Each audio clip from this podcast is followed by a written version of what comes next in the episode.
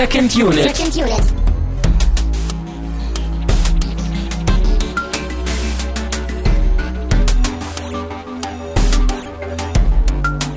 Herzlich willkommen zu einer weiteren Ausgabe von Second Unit. Mein Name ist Christian Steiner und ich habe natürlich bei mir äh, Tamino Mut. Luminous beings are we.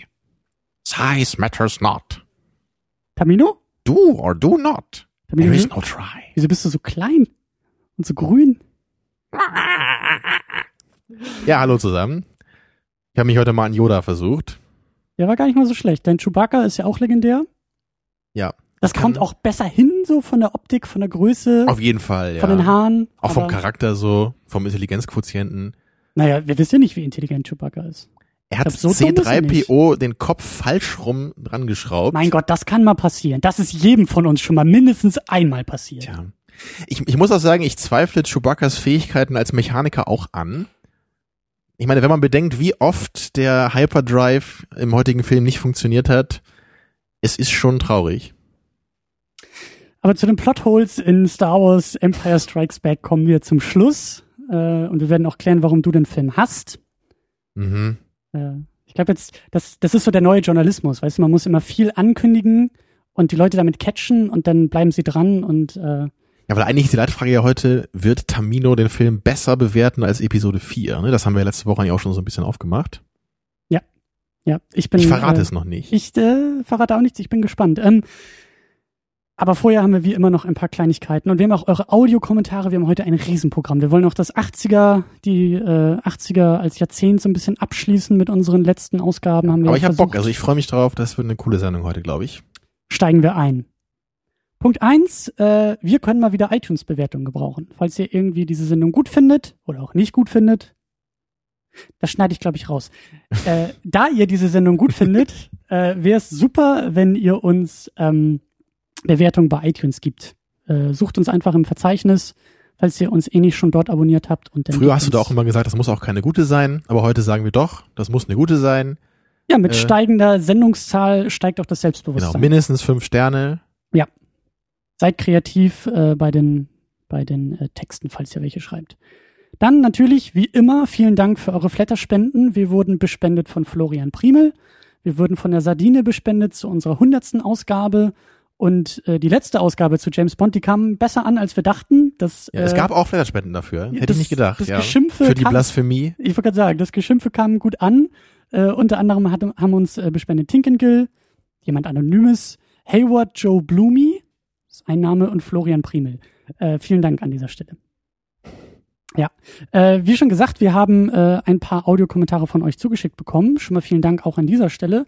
Die werden wir so im Laufe der Diskussion so ein bisschen versuchen irgendwie einzustreuen.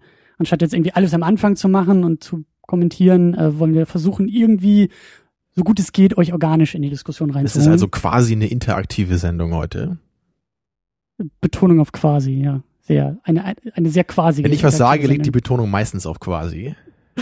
Sehr gut. Äh, dann kommen wir auch quasi zum Getränk. äh, wir haben letztes Mal, wir haben ja schon eine Sendung zu Star Wars gemacht. Also zum Star Wars, Star Wars. You know what I mean? Episode 1?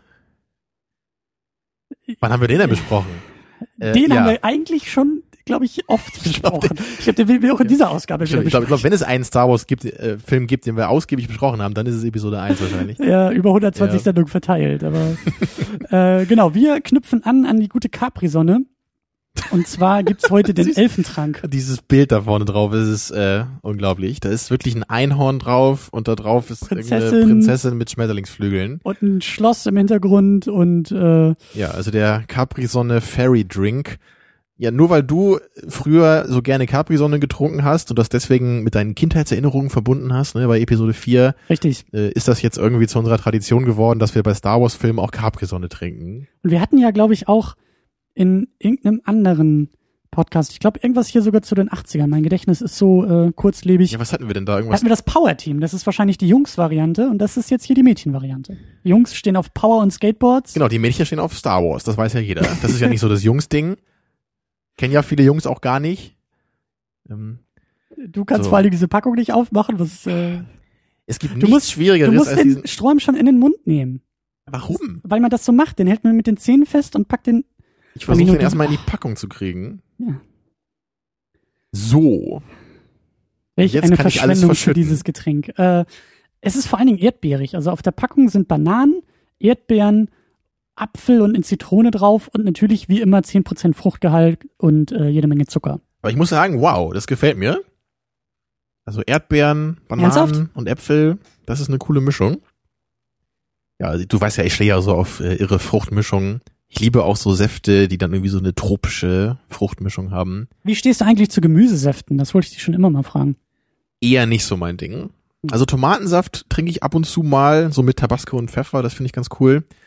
Aber ansonsten so Karottensaft oder sowas. Ich habe auch mal Sauerkrautsaft gesehen im Supermarkt. Ich habe es nicht getrunken, aber ich habe es wirklich gesehen. Ja. Ja. Das ist für mich ungefähr so wie Wurstwasser. Es Wollen wir das auch auch- verkaufen? Es gibt auch, ähm, das ist glaube ich kein Saft, aber es gibt auch, auch so ein Brotgetränk. Brot, Brotwasser oder Brotsaft oder irgendwie sowas. Ein Brottrunk, Okay. Flüssigbrot. Jetzt war ganz schnell gehen. Du meinst so ein. Hefeteig oder was ist das? Ich Kann man auch so mit, es mit dem. Strohhalm schlürfen. Und ich habe die Befürchtung, jetzt, wo ich es ausgesprochen habe, äh, muss es bald in die Sendung kommen. Also das wird jetzt morgen anonym eingeschickt, ja. Ja, oder ich kaufe das einfach. Der anonym. Brotsaft. Der Brotsaft, ja. Mit dem Original Bernd das Brotsiegel. Wir müssen, wir müssen irgendwie zu Star Wars kommen. Wenn ich hier auf diesen Zettel gucke, was wir alles besprechen wollen, ist es, ist es unfassbar. Äh, wir machen das am besten, indem du mal wieder den Plot zu Empire Strikes Back äh, zusammenfasst. Ist das nicht schon fast eine Blasphemie, das zu machen? Aber, Das äh, ist Protokoll hier. aber ich tue es gerne, ja. Ah, Achtung, wir spoilern. oh, Bei dem, bei dem Film, äh, das wirft jetzt meine ganze Planung über den Haufen. Du hast ja schon gesagt, Jungs kennen den Film ja alle gar nicht und äh, unser Publikum ist überwiegend männlich, Genau. deswegen wollte ich nur vorwarnen. Genau, die Mädels müssen dann jetzt mal kurz äh, durchhalten. Ja, ach, ich weiß gar nicht, ich, es ist, es ist, ach, es ist echt so eine Herzensangelegenheit, ne, diesen Film jetzt mal wieder zu gucken. Es ist wirklich schön. Ja, aber natürlich, wir wissen es noch, in Episode 4 am Ende hat ja der Todesstern fast die Rebellenbasis zerstört. Die Rebellen konnten aber noch entkommen, aber natürlich war dann deren Aufenthaltsort äh, für das Imperium äh, bekannt. Und deswegen mussten natürlich die Rebellen jetzt eine neue Basis aufbauen und das haben sie geschafft auf dem Eisplaneten Hoth. Ja, der pa paradoxerweise irgendwie so Hot heißt und nicht Cold oder so. Ähm, Hm, Habe ich mich immer gefragt. Das ist komisch, oder? Nicht schlecht, ja. Ja, es ist merkwürdig. Ja, aber jedenfalls schafft das auch, äh, schafft das Imperium auch auf diesem Eisplaneten die Rebellenbasis ausfindig zu machen, greift dann deren Stützpunkt an in einer großartigen Actionsequenz. Ja. Aber die Rebellion schafft es noch rechtzeitig, gerade rechtzeitig den äh, neuen Stützpunkt zu evakuieren. Ähm, und die Wege unserer Helden trennen sich dann auch ab hier. Han, äh, Solo, Chewbacca und Leia machen sich auf in die Mining Colony eines alten Freunds von Han und gleichzeitig wird Luke sich auf den Weg machen, um, um bei Yoda, ja, dem grünen Muppet aus dem Sumpf, sein Jedi-Training aufzunehmen oder zumindest anzufangen. Ja, aber dort merkt er dann mitten im Training, dass seine, äh, seine Freunde in Gefahr schweben und er muss dann sein Training abbrechen, sich auf den Weg machen in diese Mining-Kolonie. Ja, und dort eben den großen Endkampf fechten gegen Darth Vader, der dann auch, ja, Spoiler Alert verrät, dass er sein Vater ist. Wir haben es ja alle schon vermutet im ersten Teil. Hm, Not really. Ja. Ja, aber das, und dann, dann kommt es eben in dieser Mining-Kolonie zu der, zu dem tollen Lichtschwertkampf zwischen, zwischen Ja. Darth Vader und Luke Skywalker. Und man sieht auch noch, so, Luke ist noch gar nicht auf der Höhe seiner Jedi-Kraft, der ist ja auch noch mitten im Training. Darth Vader spielt eigentlich nur mit ihm und dann schlägt er ihm auch die Hand ab, so. Ja, aber er kann halt gerade und so noch entkommen. Und der Film endet dann eben auch auf so einer recht ungewissen, dunklen Note, so. Und Das, also im, im Gegensatz zum ersten Teil hat man hier nicht das Gefühl, dass die Geschichte abgeschlossen ist. Also diese, Nee, also da ist ein riesen Cliffhanger am Ende. Ne, deswegen ist so Teil 2 und 3, die hängen auch eher noch zusammen als Teil 1 und 2. So. So sieht's aus. Ja, dann der Cast ist riesengroß, wie immer, und wird immer größer. Deswegen äh, erwähnen wir nur die Namen, die neu dazugekommen sind. Wir haben Billy D. Williams als Lando Calrissian, der äh, Minenchef in der Genau. Wolkenstadt. Den ich, den ich wirklich cool finde, muss ich sagen. mhm. Ist für, für meinen Geschmack war der auch in zu wenig Filmen drin, oder zumindest in zu wenig Filmen, äh, zu wenig Filmen, die ich kannte. Der war ja bei Batman dabei. Als, Genau, das äh, weiß ich auch Harvey noch. Dent. aber dann wurde es ja leider nicht. Auch diese Anekdote wollte ich jetzt erzählen und mit meinem Wissen glänzen. Aber Ja. natürlich kann ich dem Comic-Nerd hier nichts vormachen. Ja. Hätte ich aber cool gefunden, wenn sie das äh, gemacht hätten und ihn äh, dann beibehalten hätten. Aber ich glaube, war er in Batman Returns überhaupt noch dabei? Weiß ich gar nicht mehr. Also ich glaube nur im ersten Batman, oder? Ja, das war ja auch nur so, so, so, nein, nicht Cameo, aber so, so ganz angedeutet ja nur. Ich glaube, er hat irgendwie auf so einem Podium was, was gesprochen. Ich bin mir gerade nicht sicher, ob das auch noch in Batman Returns, also ob er da auch noch dabei war, den wir hier auch mal geschaut haben. Oder ob er Hm. nur in dem dabei war. Er war auf jeden Fall in nur einem der beiden Birdman-Filmen, äh, Birdman. Birdman, ja. oh. ah, ja, es, es ist anstrengend. Dieses Podcasten. ja, So weiter im Cast hier. weiter im Cast. Wir haben Frank Oz als Yoda, der sowohl die, die Puppe steuert. Spoiler. Yoda als Puppe. Was soll alles hier Spoiler sind, ne? und äh, auch die, die Stimme. Ähm, da hat er sich, glaube ich, bei dir äh, orientiert, oder? Ja, ich habe ihm da so ein bisschen äh, Voice Acting beigebracht. Sehr gut. Aber die Stimme, äh, also die erinnert wirklich ein bisschen an Kermit, muss man sagen. Also wer die Sesamstraße mal auf, äh, auf Englisch gesehen hat, teilweise, also es, es wundert mich wirklich, dass sie das so durchgezogen haben, dass sie eine kleine grüne Puppe nehmen, die eine Stimme hat, die doch Kermit dem Frosch relativ ähnlich ist. Da muss man ja auch, weißt du denn auch, ob Frank Oz auch, auch Kermit spricht? Nee, das ist glaube ich Jim Henson, oder? Der die bei den Sesamstraße die macht.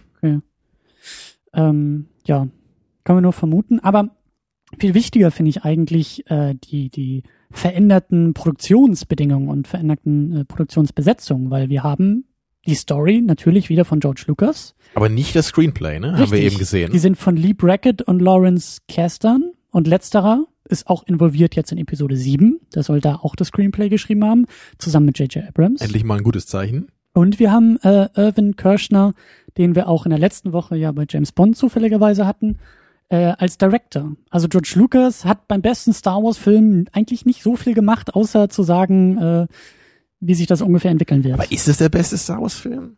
Noch wissen wir es nicht. ähm, ja, Episode 7 ist ja noch nicht im Kino, ne? Puh, das war knapp. Ja, einmal das und vor allem habe ich noch nicht verraten, ob ich Episode 4 oder 5 besser finde. ja, ja, das war ja. Äh, Ne, ne, ne? Kommen wir zu den Audiokommentaren. Äh, fangen wir nämlich damit an. Und zwar fangen wir mit dem ersten Kommentar an von dem guten Daniel vom Spätfilm-Podcast. Mhm. Hallo, hier ist der Daniel vom Spätfilm. Und ich wollte mal eurem Wunsch nachkommen, einen Audiokommentar zu hinterlassen. Und zwar zur Frage, ob The Empire Strikes Back tatsächlich der beste Star Wars aller Zeiten ist. Und klar ist er das. Jedenfalls für mich. Was mit meiner ganz eigenen äh, Kinogeschichte zusammenhängt. Und zwar war The Empire Strikes Back der erste Star Wars, den ich gesehen hatte. Und das muss so Ende der 80er gewesen sein, als ich so, äh, ja, je nachdem, sieben, acht, neun Jahre alt war. Und zwar bin ich in einem Haushalt mit nur drei Fernsehprogrammen und ohne Videorekorder aufgewachsen. Von daher war das filmisch eher eine Wüste. Aber dann sind eines Tages meine Eltern äh, in den Schwarzwald gefahren, um äh, Bekannte zu besuchen. Und ich war dabei natürlich. Und diese Bekannten hatten einen Sohn, der wesentlich älter war als ich und der dann eines Abends auf diesen mysteriösen, sagenumwogenen Privatsendern äh, Star Wars The Empire Strikes Back sah.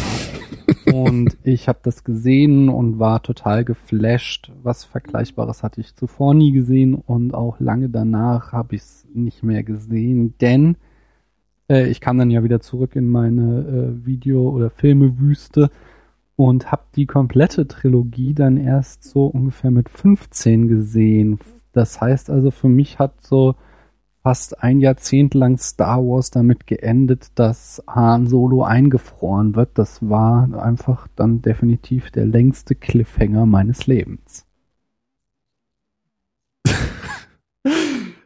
Schade, dass wir kein Video dabei haben. Taminos Augen sind aufgesprungen bei der Bemerkung, dass Han Solo zehn Jahre lang äh, im, im Carbonit eingefroren ist. Äh, Ja, das muss ja schrecklich gewesen sein. Man weiß nicht, wie es weitergeht und, und, und der Held des Films, kann man ja schon fast sagen, ne? Ja, oder äh, zumindest natürlich einer der größten Helden jetzt eingefroren. Was passiert mit ihm? Oh Gott.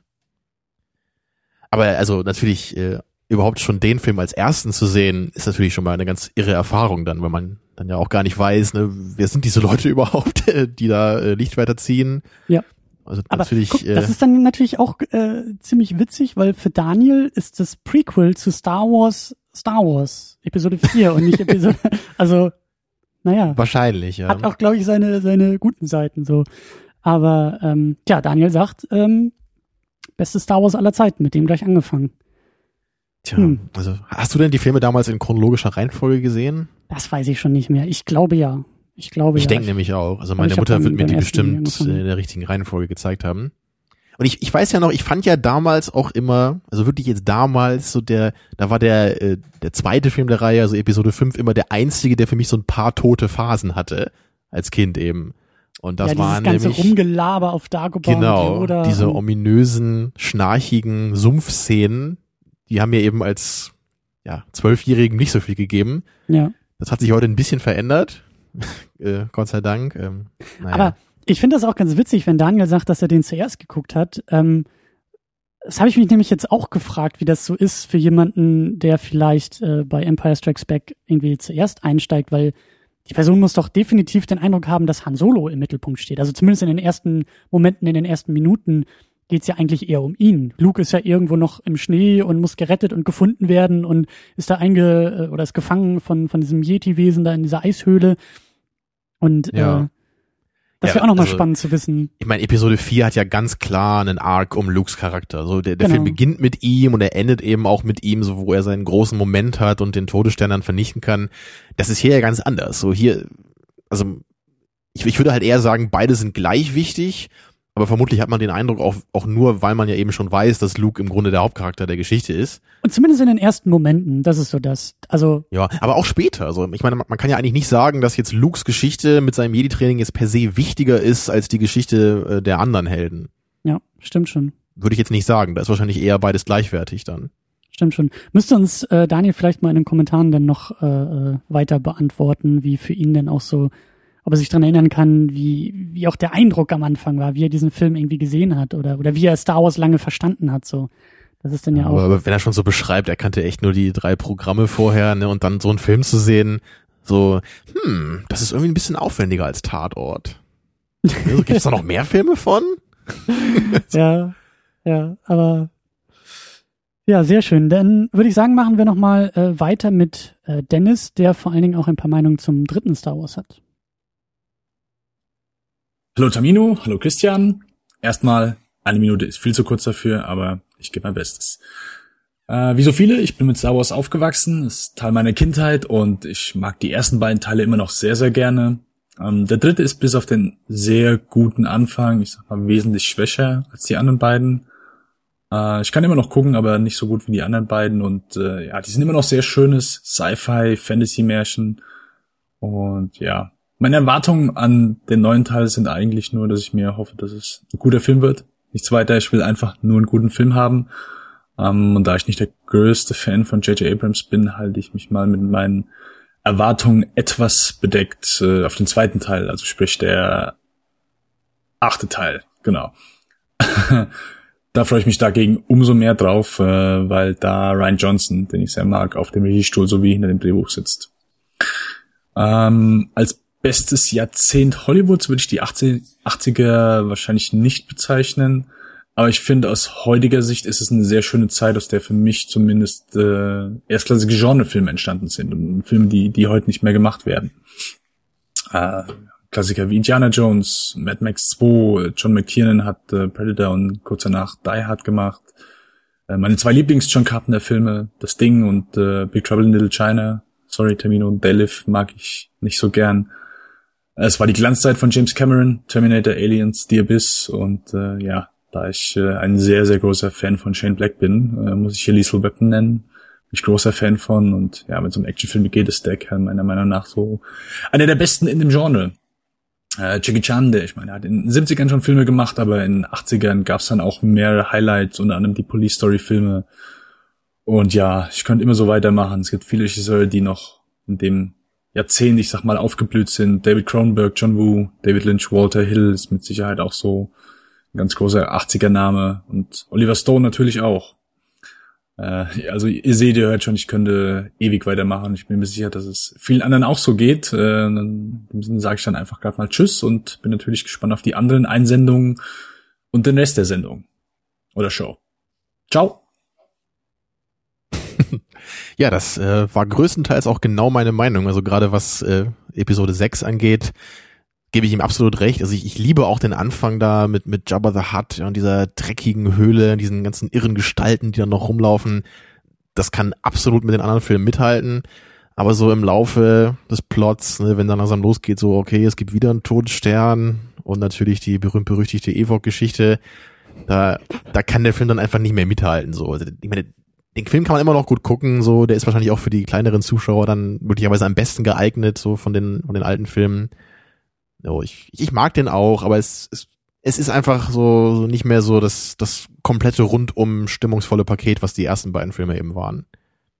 Ja, da kann man ja, glaube ich, auch Ewigkeiten sich drüber streiten und ähm, hoffentlich machen wir das auch bald nochmal über eben Return of the Jedi. Ähm, ich finde schon, dass er sich auch noch gut einreiht. Also jetzt so äh, mit dem Bauchgefühl, dass er sich trotzdem gut einreiht zu den anderen. Er hat natürlich auch noch mehr vom Imperator, ne, was natürlich auch noch ein dicker Pluspunkt ist. Ja. Ja, aber also zu den 80ern kommen wir natürlich später noch ein bisschen mehr, so am Ende der Sendung. Aber auch da muss ich natürlich schon mal kurz sagen, also das geht natürlich auch ganz klar in meine Richtung. Und äh, ich, ich wundere mich ja ein bisschen, dass er gesagt hat, die 80er sind für ihn nicht sein Lieblingsfilmjahrzehnt, aber so viele Namen genannt hat und so viele Filme, über denen ich auch fast äh, bei jedem seiner Meinung bin, da würde ich ja fast gerne mal von ihm hören, was denn dann sein Lieblingsjahrzehnt ist. Ne? Also das muss ja dann noch mehr zu bieten haben als die 80er. Ja. Er war doch auch der, der uns mal gebeten hatte, Chinatown zu gucken, ne? Also vielleicht ist es ja bei ihm ein bisschen früher anzusiedeln. Vielleicht ist er eher so der, der Fan von klassischeren Filmen. Ja. Und dazu können wir nur kurz sagen, Chinatown haben wir auch bald geplant. Nur noch wenige Wochen hin, dann werden wir den gucken. Guck mal, wie nett wir sind, ne? Super. Da schließt sich der Kreis, ja.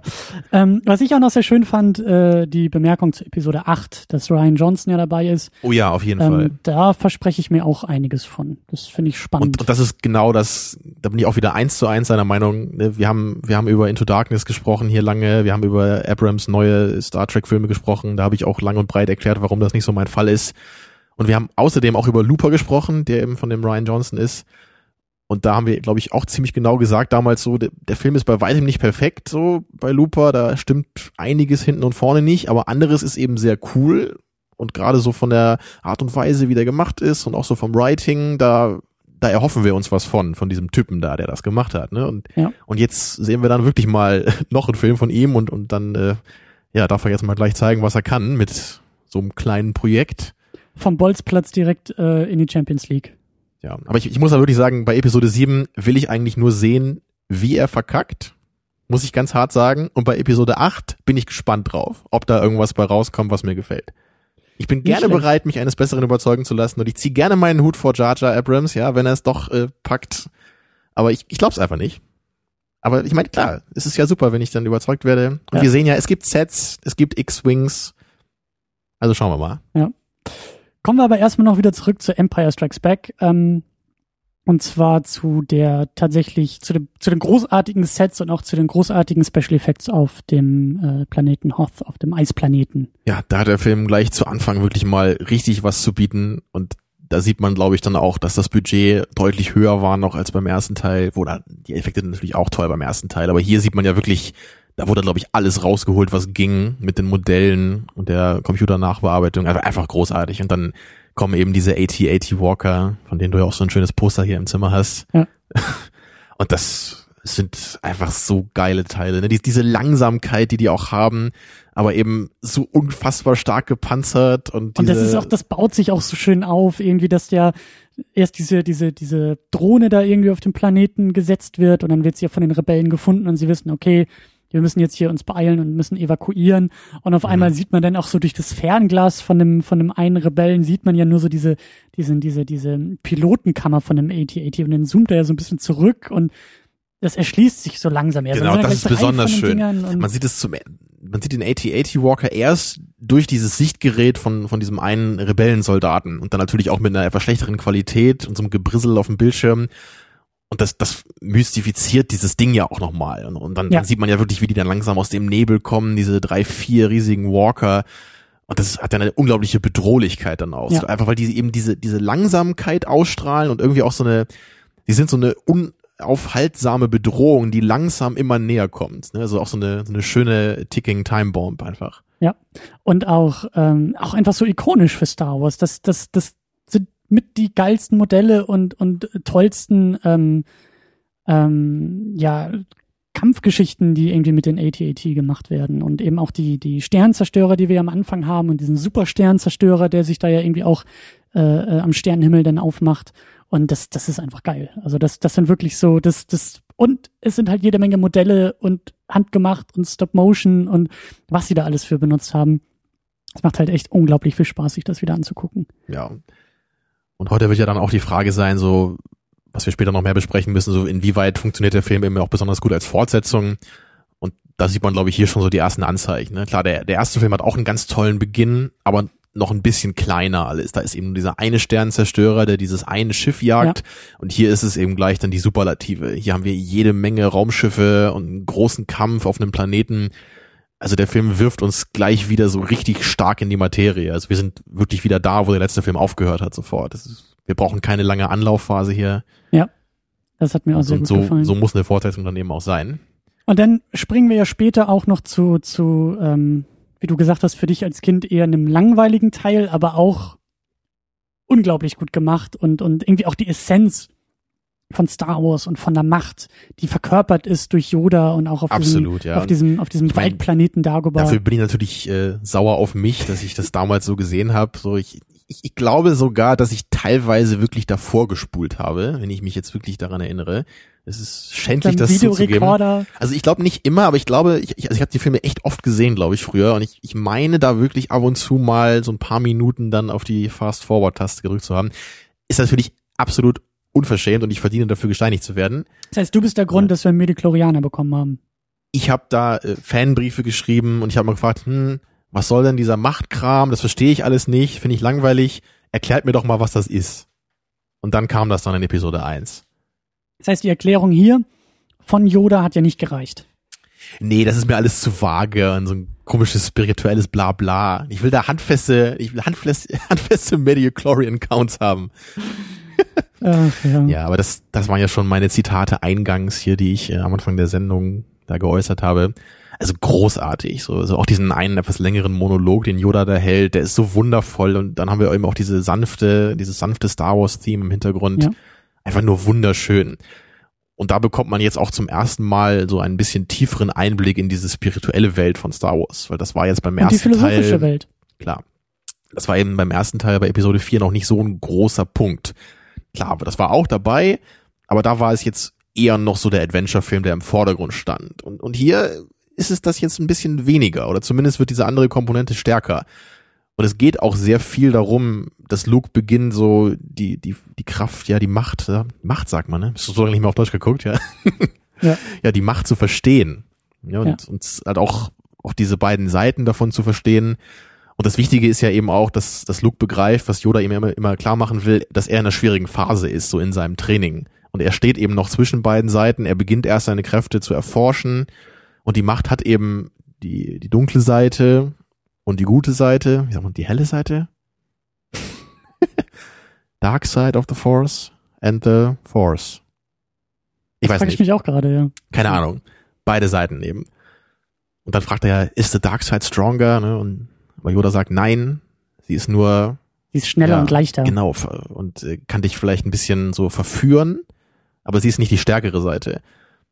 Und das ist natürlich auch schon ein bisschen so ein, so ein Foreshadowing auf das, was ja dann in Episode 6 auch mit, mit Luke gemacht werden soll. So, er soll ja vom Ja. Imperator auf die dunkle Seite gezogen werden. Was, was mir auch so spontan äh, in, den, in den Sinn kommt, weil wir waren jetzt die Tage schon, wir haben schon den Film für nächste Woche geguckt, ähm, ähm, wir waren im Kino und da laufen irgendwie tausend Trailer vorher und mittlerweile ist ja auch bei Comicfilmen und bei allem, was im, im Kino läuft und gerade auch so für, für eher Jugendliche gemacht, das sind ja alles irgendwelche auserwählten Geschichten und, und äh, so die letzten Jahre, die Blockbuster, das ist ja alles. Guck dir die, die Amazing Spider-Man-Filme an. Das ist halt immer so, äh, auch Man of Steel, das ist alles so dieses, du bist auserwählt, du hast Kräfte. Ja. The fate ist, of the world lies on your shoulders. Genau, das ist immer der gleiche Quatsch. Und hier bei Star Wars ist es halt ganz anders. Also die Ansätze sind ja auch irgendwie da. Luke ist ja derjenige, der irgendwie das Gleichgewicht äh, für die Macht bringt und der irgendwie ähm, You mean he should bring balance to the force as the prophecy? in gewisser So. Weise so. Aber, aber einfach diese, Luke ist ja eigentlich das, was wir was, was, was wir aus dem Kino kennen und immer wieder sehen und auch in der heutigen Zeit sehen. Aber um vielleicht auch schon einen kleinen Bogen zu den 80ern zu schlagen, hier ist das irgendwie noch viel, viel bodenständiger gemacht und auch viel, viel tiefgründiger gemacht, als eben dieser ganze Quatschkram, wenn es irgendwie heute nur darum geht, oh, du musst dich irgendwie verstecken und äh, hier ist es wirklich, weiß ich nicht, hier geht's, wie du sagst, hier geht's auch um das Training und auch um das, um das, um, um, um ja, die, die weiteren Dimensionen, die das alles mit sich bringt. Ganz klar. Und das, das führt eben auch zu dem Punkt, den ich wahrscheinlich sogar am besten finde an dem Film, so in, in Plot-Hinsicht zumindest, dass ja Yoda eben Luke sagt, du bist noch nicht bereit, deine Freunde zu retten. So, Ja. Lu- Luke erfährt so oder er kann es spüren, dass seine Freunde in Gefahr sind. Er will natürlich sofort aufbrechen und ihnen helfen. Aber Yoda und dann Obi-Wan natürlich auch so als, als Geist, ja, äh, warnen ihn, sagen ihm, nein, du bist noch nicht bereit dazu. Aber Luke äh, hört da natürlich nicht drauf und er sagt, ich kann nicht einfach meine Freunde sterben lassen. So, ich muss jetzt aufbrechen und mich eben Darth Vader stellen. Und ich glaube halt, dass so in den ganzen modernen Filmen ist das halt auch so diese gleiche Mechanik, immer so dieses, ich bin eigentlich noch gar nicht bereit, aber ich bin so mutig und so toll, dass ich es halt einfach schaffe. Aber hier ist es eben nicht so. Luke fliegt dahin und er ist Vader völlig unterlegen, ja. Vader spielt mit ihm. Ja. Er hat überhaupt keine Chance, Vader zu besiegen.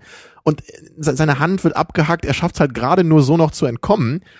Und das macht das Ganze halt einfach viel, viel besser, weil man dadurch eben merkt, Yoda und Obi-Wan, die haben einfach recht. Luke ist noch nicht so weit. Genau das ist der Punkt. Und ihm wird auch nicht von allen Seiten eingeredet, du bist der Auserwählte, du wirst es schaffen, du wirst das Universum befrieden, du bist derjenige, sondern im Gegenteil, die sagen ja alle zu ihm, du bist noch nicht so weit, du musst dich zurücknehmen, du musst noch viel lernen. Und das finde ich viel, viel spannender als eben dieser ganze neumodische Quatsch, wo halt allen irgendwie von allen Seiten eingetrichtert wird, wie toll sie alle sind und, und dann irgendwie noch in irgendwelchen Arschloch-Moves sich trotzdem irgendwie darüber hinwegsetzen und irgendwie die halbe Welt zerstören, während sie sie retten wollen. Hast du gerade Matrix beschrieben?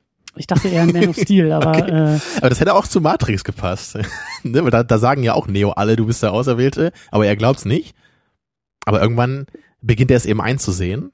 Und dann funktioniert Also ich meine, bei Matrix Ja. ist es ja auch noch schön gemacht. Ich weiß, was du meinst. was ne? Es- anderes, ja. Aber oft ist es einfach dieses ganz platte, das ist, alle sagen halt im Grunde dann immer so, du hast keine Chance. Und es stimmt halt im Grunde, aber der Held schafft es halt irgendwie trotzdem. Ja, das oder- macht einfach keinen Sinn. Oder sie predigen alle immer so diesen auserwählten Status über das Schicksal und sowas. Und das finde ich halt irgendwie cool, dass es hier, das ist, das ist ein anderer Umgang damit. Das, das gefällt mir sehr, sehr gut. Dass Luke eben auch, ja, auch noch so ein bisschen kleiner gehalten wird. So, da ist das Potenzial und äh, die Macht ist stark in ihm. Das macht ihn einfach als Charakter auch interessanter. Ja. Weil er, er ist halt eben nicht unverwundbar und wir sehen so, dass er ist auch nicht weise.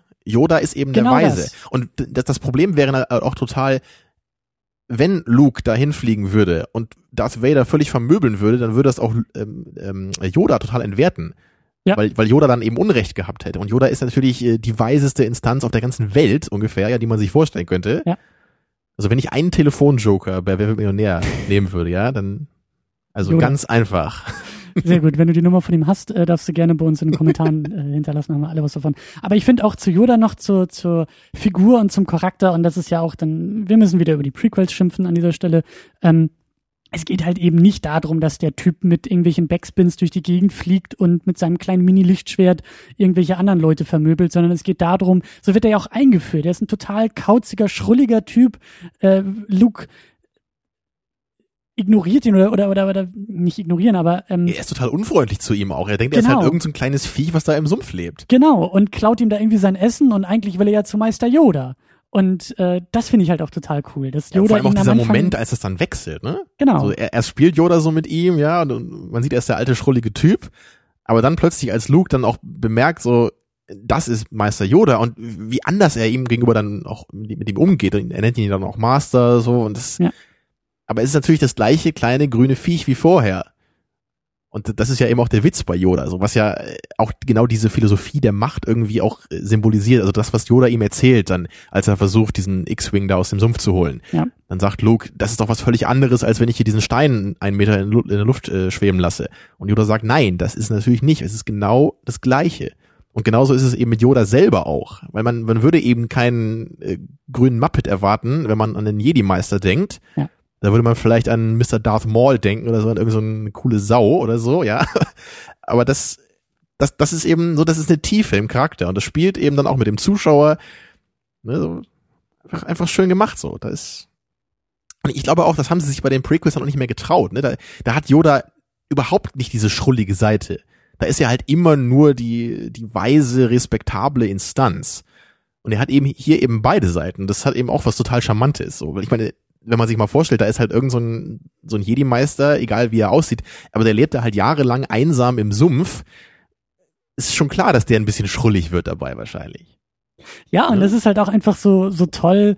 Äh, Yoda wird ja wahrscheinlich auch gewusst haben, warum Luke da ist und wer Luke ist und worum Klar, es da ja. geht. Er wird ja sofort Sumpf. auch seine Präsenz fühlen. Dann. Genau, und, und trotzdem auch, auch erzählerisch, dass das so eine, so eine falsche Einführung der Figur ist, finde ich halt total schön gemacht. Und wie du sagst, so dieser Übergang auch, der hat mir sehr gut gefallen, als Yoda dann auch ruhiger wird und ruhiger spricht und weiser spricht und dann hier eben auch diesen legendären Satz hat, äh, do or do not, there is no try. Und das ist, das ist halt großartig. Das ist eben genau das, was ich meine. Das sind auch so die, die, ähm, tieferen Elemente, die da irgendwie durchkommen und die halt die Prequels auch dann komplett verloren haben. So, wenn du die Macht irgendwie zählen kannst, dann ist halt vorbei. So, dann ist im Grunde genommen alles vorbei, was Yoda hier im Sumpf noch zu Luke gesagt hat. ja, das sind doch äh, schöne Schlussworte zu dem Thema. Ja, ähm, dann springen wir weiter, dann geht's ja eben äh, in dieser in dieser Wolkenstadt äh, geht's ja eben darum, dass Han Solo in dieses Carbonit äh, eingefroren wird und dieser dieses ganze Set und auch diese ganze diese ganze Sequenz ist natürlich auch großartig und legendär natürlich auch wieder durch durch den Einsatz durch diesen äh, One-Liner, als Leia ja zu ihm sagt I love you und er sagt zurück I know. Genau, was schön improvisiert war von Genau. Harrison Ford damals. Das Kurz bevor eingefroren wird, heroisch. Äh, Genau, und da, Ja. da hat man da eben auch noch so das kollaborative Filmmaking ein bisschen mehr gesehen, dass da eben nicht alle nur nach äh, George Lucas Pfeife getanzt haben, sondern dass da Faster, auch, more intense. ja, nee, aber dass da eben die Schauspieler auch noch ein bisschen Input äh, bringen konnten, da, dass da auch jeder irgendwie seinen Charakter noch gespielt hat und auch selber sich Gedanken gemacht hat, so, was würde denn mein Charakter sagen? So, also das ist für mich so eine Einstellung, so erwarte ich das von Schauspielern, ne? Wenn ich, einen, Ja. wenn ich einen Film sehe mit Schauspielern, die sollen nicht einfach nur so ihren Paycheck abholen und irgendwie die Lines da vortragen, für die sie Geld bekommen, sondern die sollen sich reindenken in die Rolle, die sollen die Rolle leben und die sollen halt auch sich selber dann auch äußern, wenn sie meinen, dass da irgendwas nicht so richtig stimmen würde mit dem Charakter. Und es ist Und ich kann mir nicht vorstellen, dass irgendjemand das gemacht hat bei den Prequels, dass da irgendwie ähm, Ewan McGregor gesagt hat, so, ja, soll ich wirklich sagen, this weapon is your life? Oder so, ja? Passt Ja. das wirklich zu Obi-Wans Charakter? Aber naja, wer weiß, vielleicht war das Drehbuch ja noch schlimmer. Und das war schon die bessere Möglichkeit, ja? tja, ähm, Vorher hat er gesagt, murdering everyone is great oder so. Oder nichts. Vielleicht haben die äh, Hauptdarsteller improvisieren müssen. Aber ich finde diese diese Sequenz ist auch ist ähm, in vielen anderen äh, Belangen auch so großartig. Die die Lichtgestaltung, die Farbgestaltung, die dann nachher in dem Lichtschwertduell nochmal aufgegriffen wird, das ist super geil. Also die Beleuchtung an diesem Set mit diesen äh, blauen Hintergrundfarben im Licht und im Vordergrund ist es eher orange.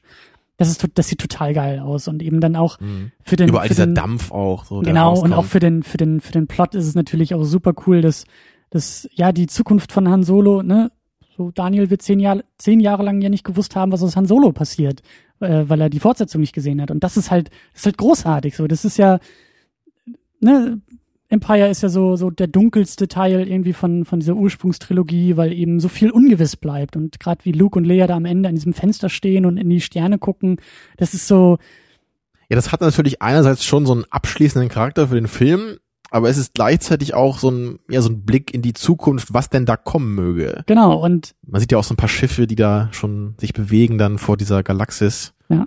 Einfach wunderschön. Und, und da macht sich ja auch ja, ähm, Lando macht sich ja auf mit Chewbacca, ne, um eben Han äh, aus Jabba's Fängen zu befreien, wo dann ja Episode 6 wieder einsteigt. Also auch ein, ein schöner Übergang einfach so.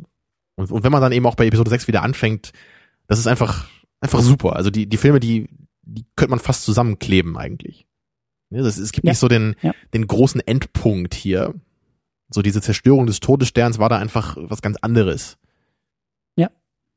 Das stimmt schon, aber eben auch äh, ja die ungewisse Zukunft von von Han Solo, die hier irgendwie da auch mitschwingt. Und das sind natürlich auch wieder großartige Bilder, wie er da in dieser in dieser in dieser Platte da eingesperrt ist und und da so rausguckt und so Also du hast mir ja eben und, dieses schöne Bild gezeigt, dass irgendjemand anscheinend genau so einen Kühlschrank hat, der Ja. das als Fronttür hat. Sehr, Ja. sehr knuff, knuffig. ja und ähm, ja und wie gesagt, dann kommt es da ja natürlich zu diesem zu diesem großen Duell zwischen äh, Luke und seinem Vater. Tja. was eben Also perfekt. Perfekt, wie du sagst. Der Dampf, die Farben, die Schatten, nur die Schattengestalten in, einem, in, Ja. in, dieser totalen. Auch wie diese die Lichtschwerter angehen. noch viel mehr betont werden durch Ja. dieses Setting, weil da eben nicht überall Lava ist, was bunt blinkt, ja, wie in gewissen anderen Filmen, sondern es ist ein ganz, es ist ein enger Raum. Ja. Da, da, da ist es dreckig, da ist es dunkel. Aber wenn dann diese Lichtschwerter aktiviert werden und dann dieser Kampf langsam beginnt und man auch sieht, wie eben die beiden sich ein bisschen erstmal rantasten, ja, und wie Darth Vader auch einfach, er will ja Luke auch nicht töten, er will ihn ja auf seine Seite ziehen, das Er ist ja eben spielt der total Plan. mit ihm. Die ganze Genau. Zeit. Er hält ihn so ein bisschen von sich weg, er guckt, was kann Luke schon. Und das, das macht den ganzen Kampf auch einfach viel interessanter, als halt zwei quasi unbesiegbare, blasse Typen sich eine halbe Stunde lang auf die Fresse hauen zu sehen. Ja. Und dann am Ende hat dann einer den High Ground. Ja, ja. Genau. Ja. Und dann natürlich auch der große Twist, der eben auch diesen Kampf irgendwie so, so auflädt noch oder halt auch so, so, Also so im Nachhinein dann. Genau. Ne? So, das, was dann gerade passiert ist, erscheint einem in einem ganz anderen Licht, wenn man eben weiß, dass Darth Vader eben Lukes Vater ist und er das natürlich vorher auch schon wusste. Ja. Ja, und das, das ist halt auch ein bisschen was, was ich dann bei Episode 6 auch schade finde, dass das da, es, es wird eben so schön eingeführt und auch gut weiter benutzt in Episode 6, aber das Ende fand ich da immer so ein bisschen schwach, so mit dem Imperator, der dann auch versucht, so Luke auf seine Seite zu ziehen. Da war mir immer zu wenig Motivation da. So, Für Luke. Genau, es, es gab halt nie so einen, so einen richtigen Grund für Luke überhaupt darüber nachzudenken, auf die dunkle Seite zu gehen. Und das sieht man ja im Grunde in Episode 6 auch. Er ist ja nie wirklich kurz davor oder, oder denkt überhaupt drüber nach, das zu machen. Und er hat auch nie über Darth Vaders Angebot nachgedacht, mit ihm zusammen die Galaxis zu beherrschen oder so. Das, so ist es halt überhaupt nicht. Ja. Natürlich ist es schön, dass Darth Vader am Ende eben sich dann doch noch zum Guten wendet. Das ist natürlich ganz, ganz toll. Aber es wäre, glaube ich, noch besser gewesen, wenn, wenn da für Luke irgendwie noch mehr Anreiz gewesen wäre. Ne? Und wenn das, wenn es da irgendwie einen Grund gegeben hätte, warum er dann auf die dunkle Seite vielleicht doch gewollt hätte. Das Aber haben da sie ja bei den Prequels dann gemacht, ne? aber da sind wir jetzt auch schon ein bisschen aus dem Film weg, ja. Ja. Wollte ich jetzt nur noch mal sagen, dass, dass ich das halt ein bisschen schade finde, weil das, weil das hier so schön aufgebaut wird und so schön anfängt mit diesem Lichtschwert-Duell, mit diesem tollen Twist dann und, und dieser Erkenntnis für Luke, die natürlich unglaublich hart ist. Er fragt sich ja auch, warum hat Obi-Wan mir das nie gesagt? So, das, Mhm. das macht ihn ja wahrscheinlich völlig fertig, weil er ja dachte, so, das war so ein, so ein, so ein wichtiger Mensch für mich. Ja, und, und er war immer ehrlich zu Mein mir Mentor wahrscheinlich. hat mich angelogen. Genau, So. ne? Ja. Tja, so sind die Jedi immer, ne? Sagen nie die Wahrheit. Tja, steht wahrscheinlich nicht im Arbeitsvertrag. Ähm, kommen wir zum zweiten Block der Audiokommentare, ähm, wo es dann auch ein wenig äh, persönlicher wird und vor allen Dingen auch so die, die Vater-Sohn-Geschichte aufgegriffen wird. Äh, wir haben einen Kommentar von Jacker und äh, für den waren die, war die eine Minute natürlich auch ein äh, eher ein Hindernis. Wie, wie könnte es anders sein, ja? Hi ihr zwei, hier ist Arne im Netz als Jacker unterwegs. Ja, schön, dass ihr euch mal einen Monat der schönen Epoche der 80er gewidmet habt. Waren schon schöne Podcasts und zu dem Aufrufen, einen Audiokommentar zu machen, will ich natürlich nachkommen. Ja, was ist Star Wars für mich? Star Wars sind hauptsächlich für mich Kindheitserinnerungen. Das waren immer so die Momente, wenn Star Wars im Fernsehen kam. Mein Dad mochte das und dann durfte ich als kleiner Pöks auch mal länger aufbleiben und das mitgucken. Und als ich ganz jung war, saß ich mit großen Augen vor dem Fernseher und habe mir diese coolen Welten reingezogen. Und eigentlich auch immer, wenn diese Filme kamen, haben wir die zusammen geschaut. Ich mag eigentlich alle immer noch gleich gern. Das war damals schon so. Aber obwohl das so coole Erinnerungen sind, ist es doch nicht so, dass die Filme irgendwie es zu so einem Lieblingsfilmstatus heute geschafft haben. Ich mag die gern. Ich guck die, wenn die kommen. Guck die auch alle paar Jahre mal. Aber dabei bleibt's eigentlich. Also nicht so ein berüchtigter 10 DVDs äh, für die einsame Insel Pick. Da würde ich dann, glaube ich, schon andere Sachen noch als wichtiger einstufen.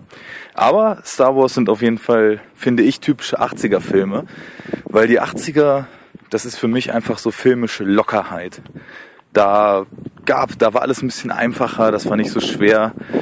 Das war auch mal schwarz-weiß viel mehr, als das heute der Fall ist. Das musste nicht immer alles irgendeine tiefere Bedeutung haben war viel Humor drin und es waren eigentlich immer so Filme, egal ob nun zurück in die Zukunft oder die Star Wars Filme oder Orni und seine ganzen Eskapaden. Das war immer unterhaltsam. Das war immer Zeug, das hat man sich angeguckt, hatte eine gute Zeit und hat gute Action, gute Sprüche, bisschen Humor geboten gekriegt. Äh, passte einfach. Also ich würde sagen, Gradlinigkeit ist auf jeden Fall das, was ich so mit den 80ern Simplizität und Gradlinigkeit assoziiere ich damit. Jo, das war's von mir zu dem Thema. Wie ich das natürlich in einer Minute schaffen sollte, weiß ich nicht, aber ihr kennt das ja mittlerweile auch. Macht weiter so und macht's gut. Tja. Ja, interessant ist natürlich ähm, der Aspekt, den er angesprochen hat, mit der Gradlinigkeit, mit der Simplizität, was man natürlich ganz klar mit den 80ern verbindet. Mhm. Aber vielleicht heute ganz interessant eben bei Episode 5 im Vergleich zu Episode 4, weil, weil bei Episode 4 sehe ich das eben noch viel mehr, obwohl der ja noch gar nicht aus den 80ern ist. Da hat man noch viel mehr so dieses Märchenhafte, ne, mit dem, dem Todesstern, der, der Inkarnation des Bösen sozusagen. Und da ist Darth Vader ja auch noch viel mehr einfach so nur der Willen, so das, das inkarnierte Böse irgendwie. Mhm. Das ändert sich ja schon so ein bisschen eben mit Empire, was ja wahrscheinlich für viele den Film eben auch noch besser macht. Also die Gradlinigkeit und die tolle Struktur ist ja immer noch da. So, der, der Film ist ja wirklich auch toll aufgebaut und läuft ja auch schön auf dieses Finale dann hinaus. Aber trotzdem kriegen ja die Charaktere ein bisschen mehr Tiefe dabei.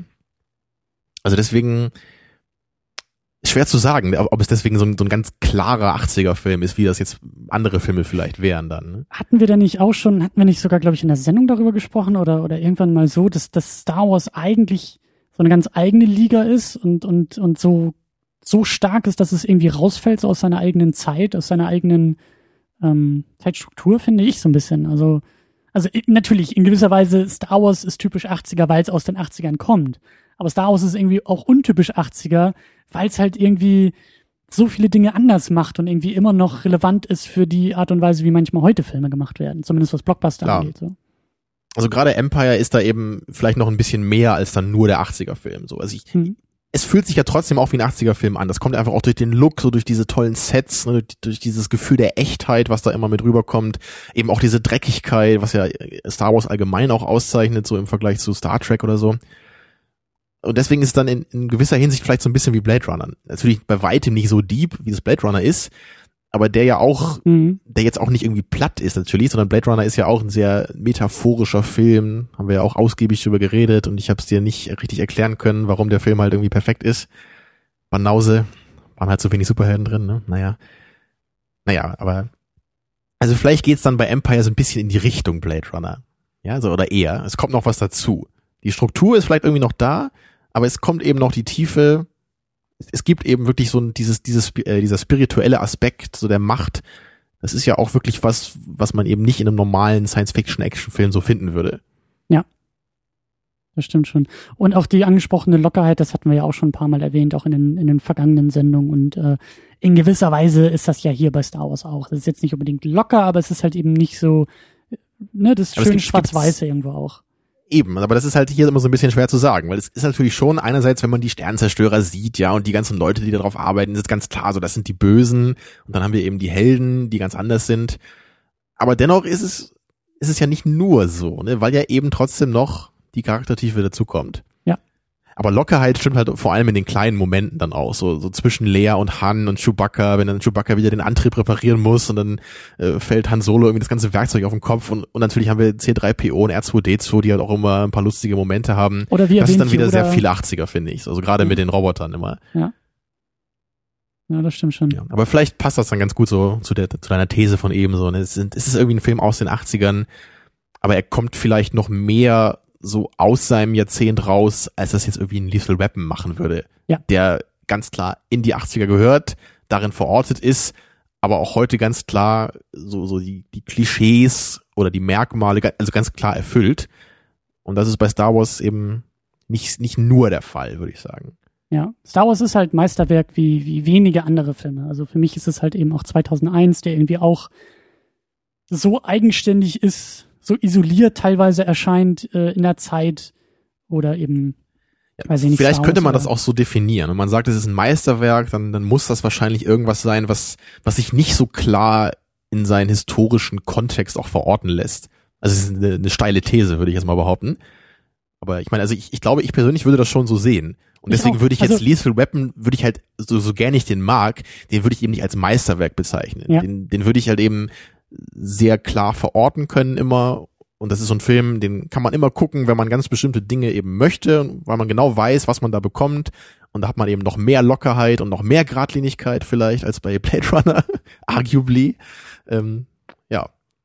Ja, das, das, das wäre für mich auch so das äh, Prädikat Meisterwerk, dass es halt eben sich, sich nicht sozusagen versklavt von der Zeit, in der, in der gemacht ist, die Zeit, die eigene Zeit übersteigt, über die eigene Zeit hinweg noch, noch andauert. Eben, weiß ich nicht, Citizen Kane wäre für mich auch so ein Beispiel, was mir jetzt spontan irgendwie einfallen Der würde. allein vom Handwerk schon sich so von seiner Zeit abhebt. Ne? Genau. Genau. Ja, und ich bin da echt gespannt, nur ist noch ganz kurz so einfach bei Cloud Atlas, wie, wie der so in ein paar Jahren gesehen wird. Das würde mich einfach nur interessieren. In zehn Jahren, Hm. ob sich da Leute an Cloud Atlas erinnern und den wirklich so wie ich als so ein Meisterwerk sehen. Gutes oder, Beispiel, was ja, man- oder ob der einfach nur als dieses komische, vielleicht ganz interessante filmische Experiment dann angesehen wird. Also da, da bin ich wirklich gespannt drauf. Ich hoffe, ich erlebe das noch. Dann machen wir weiter mit dem nächsten Kommentar von Georg, der auch eine eher persönliche Geschichte zu erzählen hat. I hadn't realized that, you know, ultimately it's probably easier for me to do these things than to farm them out. Because it was even more complex than the last one, I really did have to end up being there every day on the set and working very closely with Richard and shooting second unit. And there was really more work than I thought it was going to be. Tja, das war wohl nix, Georg. Nee. Dass er sich auch noch drüber beschwert, ist ja unfassbar. Tja, da, da, da weißt du, da, da überlegst du dir, okay, was kann ich für einen Job machen in meinem Leben? Ja, einen Job, wo ich möglichst wenig zu tun habe, was, was möglichst einfach und ohne große Komplikationen zu bewerkstelligen ist. Ja, ich glaube, ich drehe Star Wars Filme. Das Ja? sollte relativ easy von der Hand gehen. Da muss ich nicht mal raus. Kann ich auf meinem Sessel sitzen bleiben. Später hat er ja alles richtig gemacht, so. Aber es gibt ja, es gibt ja wirklich diese, diese Legenden und die Geschichten, dass er, ähm, dass er echt kurz vorm Herzinfarkt war beim, beim ersten Star Wars. Also, Ich meine, klar, das, das kann man ja auch verstehen. Also das, ich, wir haben ja beide diese coole Dokumentation da mal gesehen, die ich auch nur jedem empfehlen kann. Weißt du noch, wie die hieß? ähm, Empire of Dreams. Ja, genau. Da ist auch der Schnipsel, ja. Äh, ich meine, Ja, super. äh, ach Mist.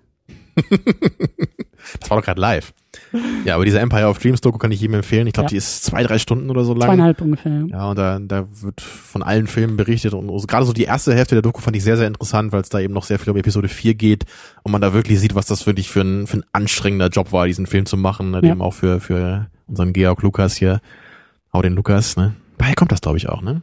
Hau den, hau den Lukas. Aber ich finde, ich finde auch, dass es, also, es ist ja auch echt bezeichnend, dass Empire Strikes Back eigentlich so der ist, bei dem er wohl am wenigsten, zumindest auf dem Papier, am wenigsten direkt involviert war, aber gleichzeitig irgendwie der beste Star Wars ist. Oder für viele der beste Star Wars. Oder ist er der beste Star Wars? Ich will äh, das fast noch nicht aufmachen, aber du weißt, was ich meine. Ja, da, da könnte man eben diese Theorie aufmachen, dass, dass George Lucas hier am besten verortet ist. So, Ja. er, er sollte so der Typ sein, der dahinter steht anscheinend.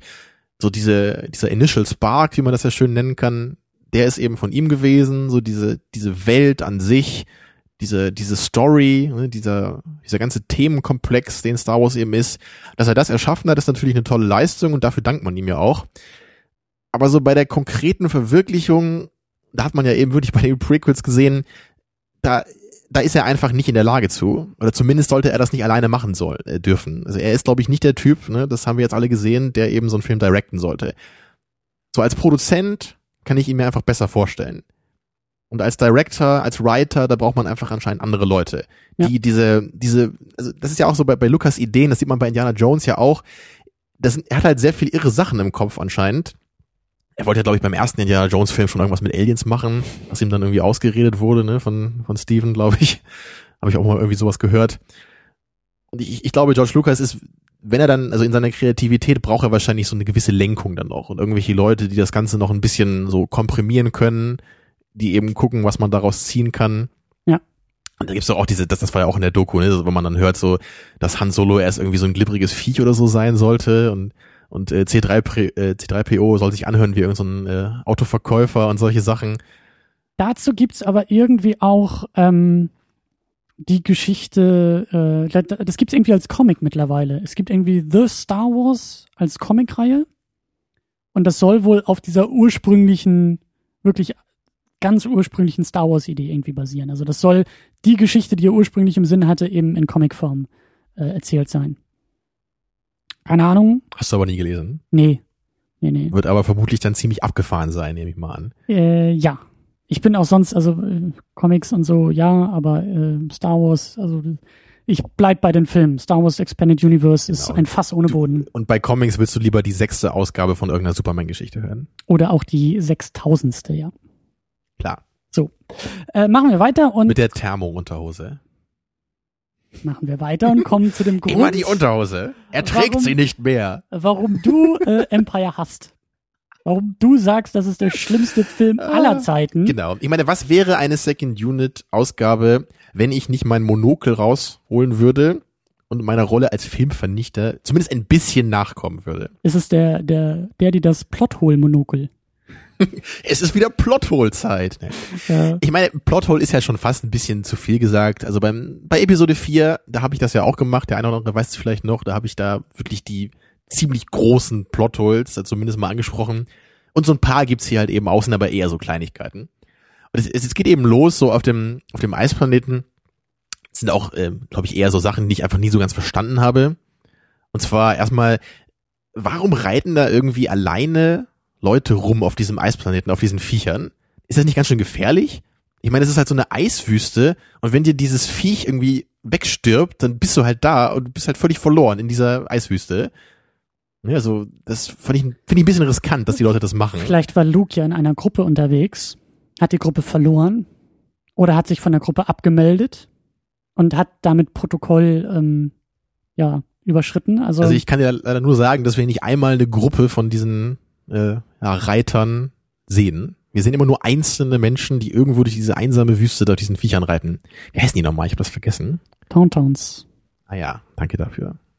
Für dein Nerd-Fachwissen. Und damit schiebe ich die Brille wieder auf die Nase. Genau, super. Ich meine, ist natürlich nur eine Kleinigkeit, ne? Ja, Aber dann klar. danach äh, finde ich es auch ein bisschen merkwürdig, als dann Luke in dieser Hülle von diesem Wampa da äh, gefangen wird und dann kann er sich ja befreien mit seinem Lichtschwert, hackt dem Vieh einen Arm ab und rennt dann raus. Das, das finde ich halt so ein bisschen bescheuert, weil ich meine, es ist halt irgendwie Nacht in dieser Eiswüste. Wie, wieso bringt er dieses Viech nicht um und wartet bis zum Morgen in dieser Höhle, ja? What a plot hole. Ja, man auf sehr hohem Niveau. Aber Tja, ne? Ich meine, fort. es, es muss erwähnt Ja, werden, es, Ja, es muss gesagt werden, es ist meiner Meinung nach etwas merkwürdig. Und dann kommt ja eben Han Solo, ne, und zufälligerweise stirbt sein Reittier gerade in dem Moment, als er Luke findet, und dann können sie sich unter dem Reittier dann bis zum Morgen verstecken. Ist halt schon so ein bisschen konstruiert, ne? Naja, darf ich auch einen einwerfen, weil wenn wir schon dabei sind, ähm, als Luke dann nämlich in der, in, der, in der Eiswüste liegt, erscheint ihm ja Obi-Wan Kenobi als Geist. Und sagt Genau, auch ja. ziemlich uncharmant zu ihm, du musst nach Dagobah, du musst Yoda suchen. Also das war so, so is it the screenwriter? Ja, das ist so, so eine ziemlich durchgedrückte äh, Plotentwicklung. So, das äh, kam wirklich so aus dem Nichts und war ja Konntest du dich gar nicht mehr an die Szene erinnern eigentlich? oder? überhaupt nicht. Ich wusste, also natürlich wusste ich, wo es noch hingehen wird, aber ich, ich hatte jetzt echt nicht so parat, dass ausgerechnet Obi-Wan ihm das in diesem Moment mit, wirklich nur irgendwie vier, fünf Sätzen erzählt und dann wieder verschwindet. So, das, äh, Also ich wusste noch, dass er da erscheint. Ich war aber ein bisschen verwirrt, dass er irgendwie so einen relativ ruppigen Eindruck macht, finde ich, als Geist. ja, Und das hat er später im Film auch. Das, das finde ich auch ein bisschen schade, glaube ich. Also ich glaube, in Episode 4, da hat er mehr diese Wärme noch ausgestrahlt und Weisheit. Und hier, hier war es so ein bisschen so, so drängender irgendwie und energischer. Es war jetzt nicht schlimm oder so, aber es war ein bisschen, ich fand es war ein bisschen anders, als ich ihn so in Erinnerung hatte aus dem ersten Teil. mhm. Naja, und dann geht's ja eben auch weiter, dann äh, Luke fliegt ins Dagobah-System, äh, was ich halt auch sehr merkwürdig finde, er, er fliegt, also er weiß ja nur das System, er weiß ja nicht mal den Planeten, oder? das Zumindest kann ihm doch R2 erzählen. Nee, zumindest wird es R2 Dagobah, ist doch wie so ein Navigationsgerät. genau, zumindest wird gesagt, so Dagobah-System, ja, R2D2 kann vielleicht ein bisschen helfen. Naja, er fliegt dann irgendwie auf den Planeten, der voller Lebenszeichen ist, wie er ja sagt, weil es ja auch so ein Sumpf ist mit so einem Dschungel, stürzt da ab und dann taucht Yoda auf, also irgendwie zehn Meter von ihm entfernt, so. Und ich, ich, ich höre schon, was jetzt irgendwie die Fans sagen werden, it's the will of the Force. ich ja? würde sagen, die und, Macht. Äh, äh, Genau. Ich muss aber schon sagen, ich finde das einfach ein bisschen lame als Erklärung. So, wenn man halt nicht weiß, wo er hin muss und und es, es wird ja auch nicht mehr gesagt, dass das der Grund ist, warum die sich treffen. Das kann man sich halt irgendwie nur, nur denken dann als Zuschauer, dass es wohl irgendwie so sein muss. Oder ist es halt ein unglaublicher Zufall? So, ich suche Yoda. Ja, das bin ich. Ach so.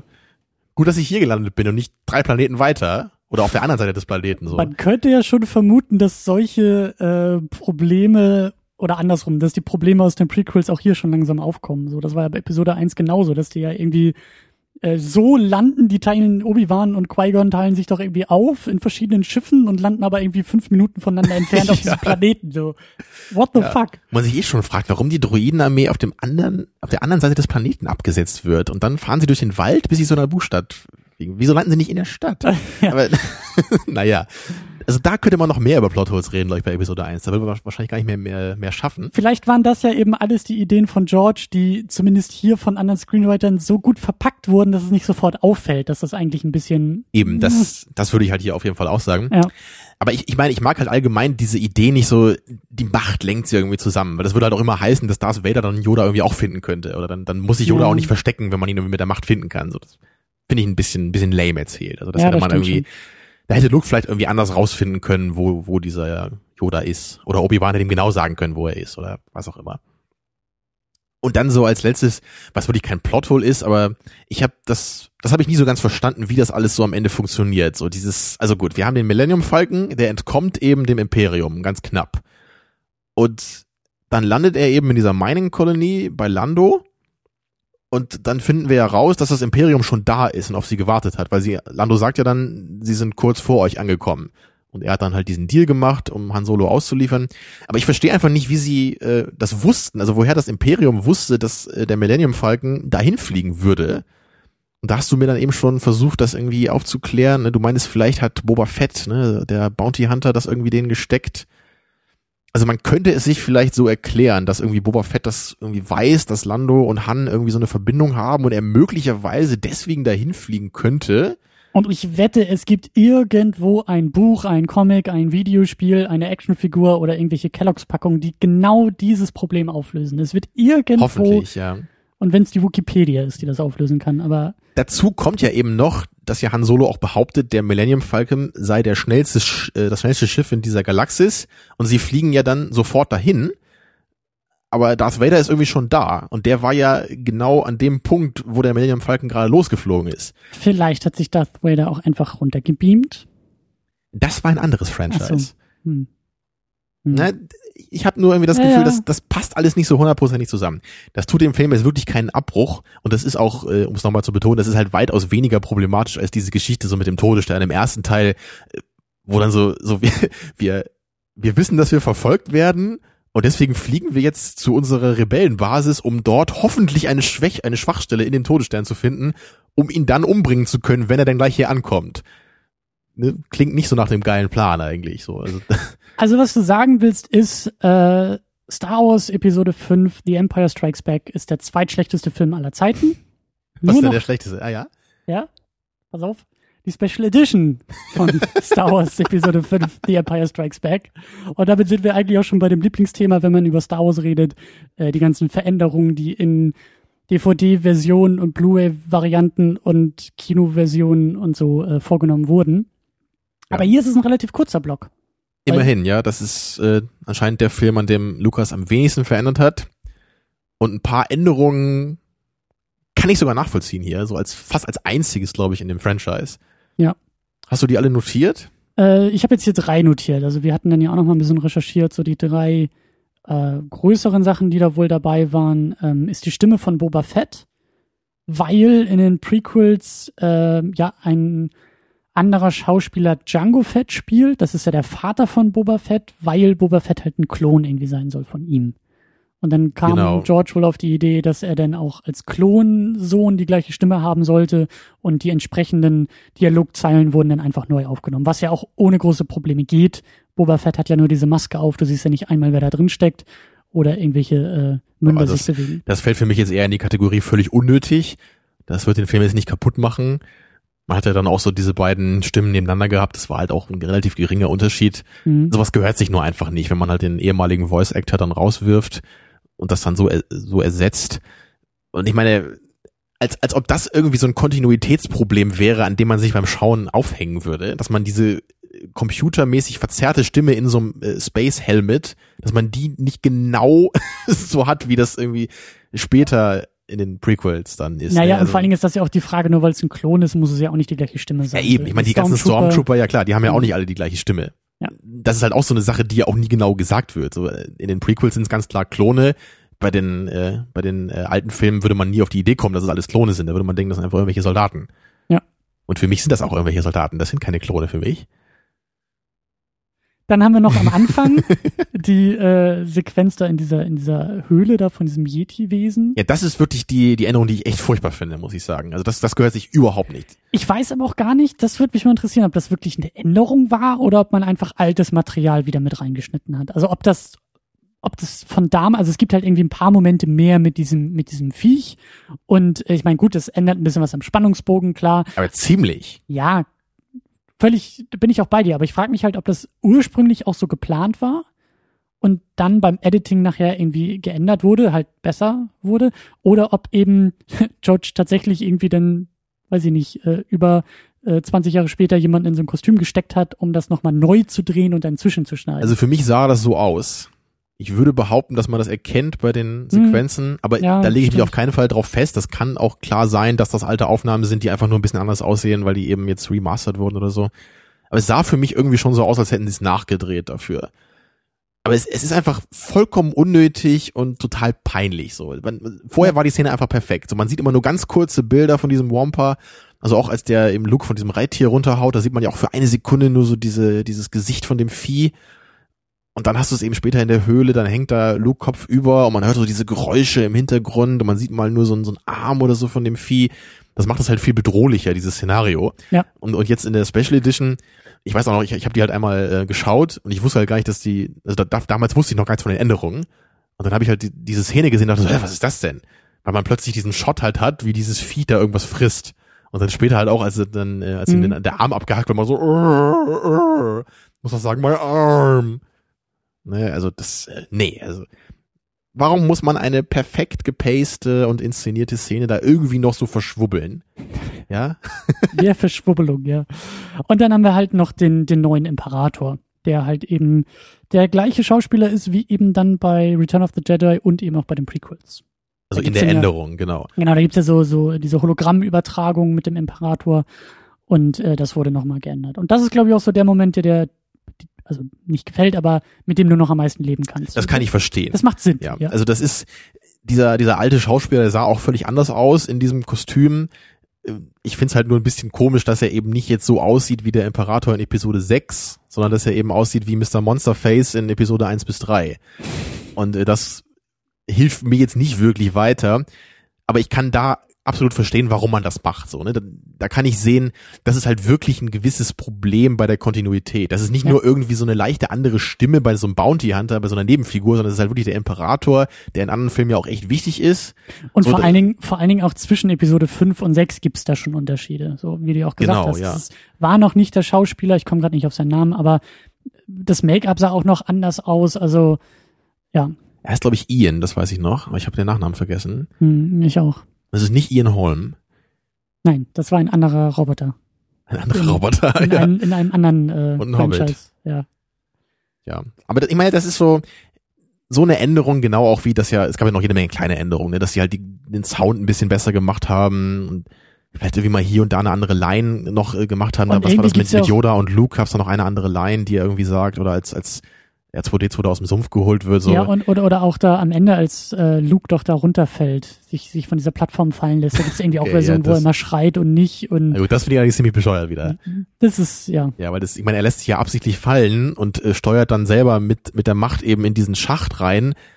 Warum sollte er dabei schreien?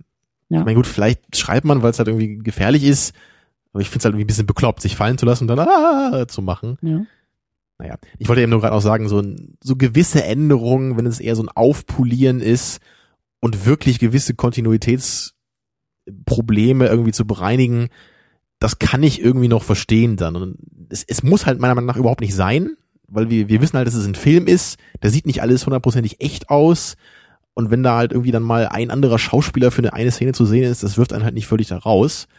So, ich, ich, ich meine, ich kann da zumindest aber äh, Georges Gedankenprozess nachverfolgen. Ja. Bei so Sachen wie, ich muss R2D2 hinter Steinen verstecken, das ist einfach nur bekloppt. Und das, da denkt man dann wirklich an irgendjemanden, der irgendeine Manie hat und immer alles aufräumen muss. Oder er dreht sich nachts immer rum. Ah nein, diese kleine Szene, wo dieser Roboter da ist mit den Sand People, das macht keinen Sinn, man könnte sie sehen. Und, äh. Naja. Tja. Nee, Georg, nee. Wahre Worte und damit kommen wir dann ähm, tatsächlich auch zu dem Moment, äh, wo du endlich anerkennen musst und wirst, dass Empire Strikes Back die bessere Fortsetzung ist?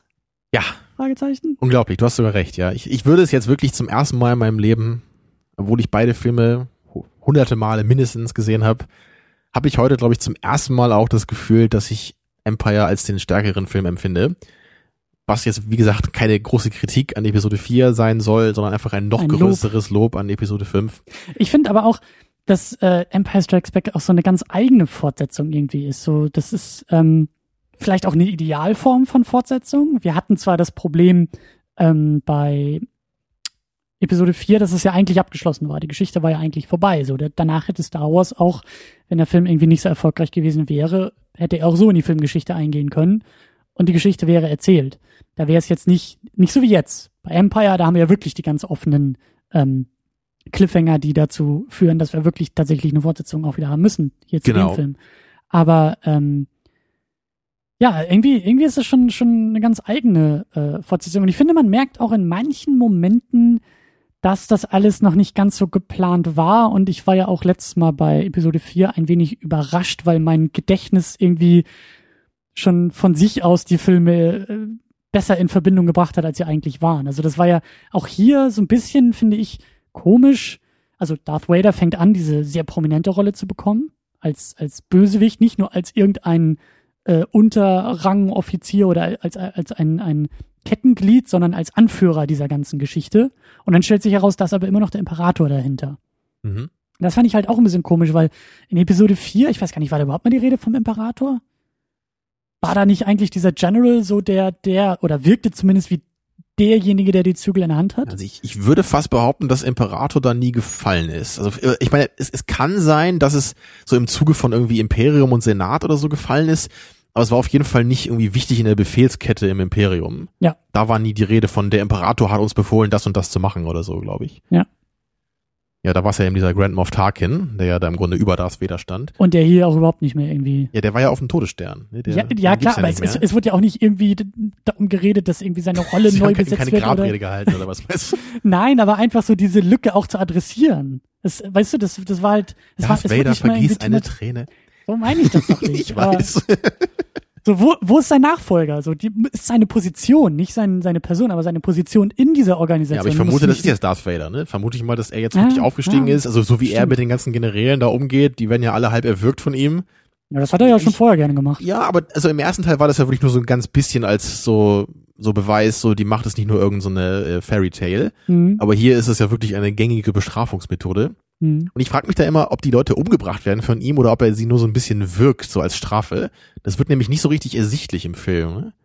Die werden dann immer so ohnmächtig rausgetragen. Ich weiß nicht, ob die danach irgendwie in den, in den Weltraumsarg gelegt werden oder irgendwie äh, in die Krankenstation. Äh, keine Ahnung. Ja.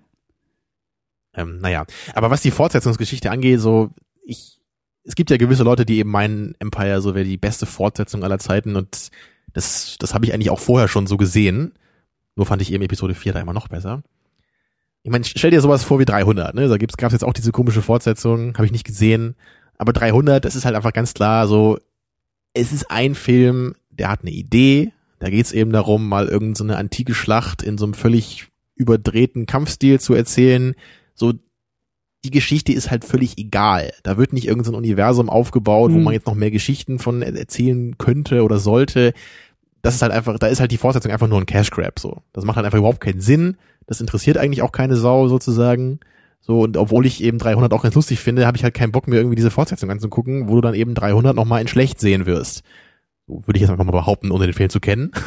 Mache ich jetzt einfach mal. Mhm. Also so wie die Kritiken und generellen Meinungen zu dem 300 Rise of the Empire sind, dann geht das anscheinend in die gleiche Richtung.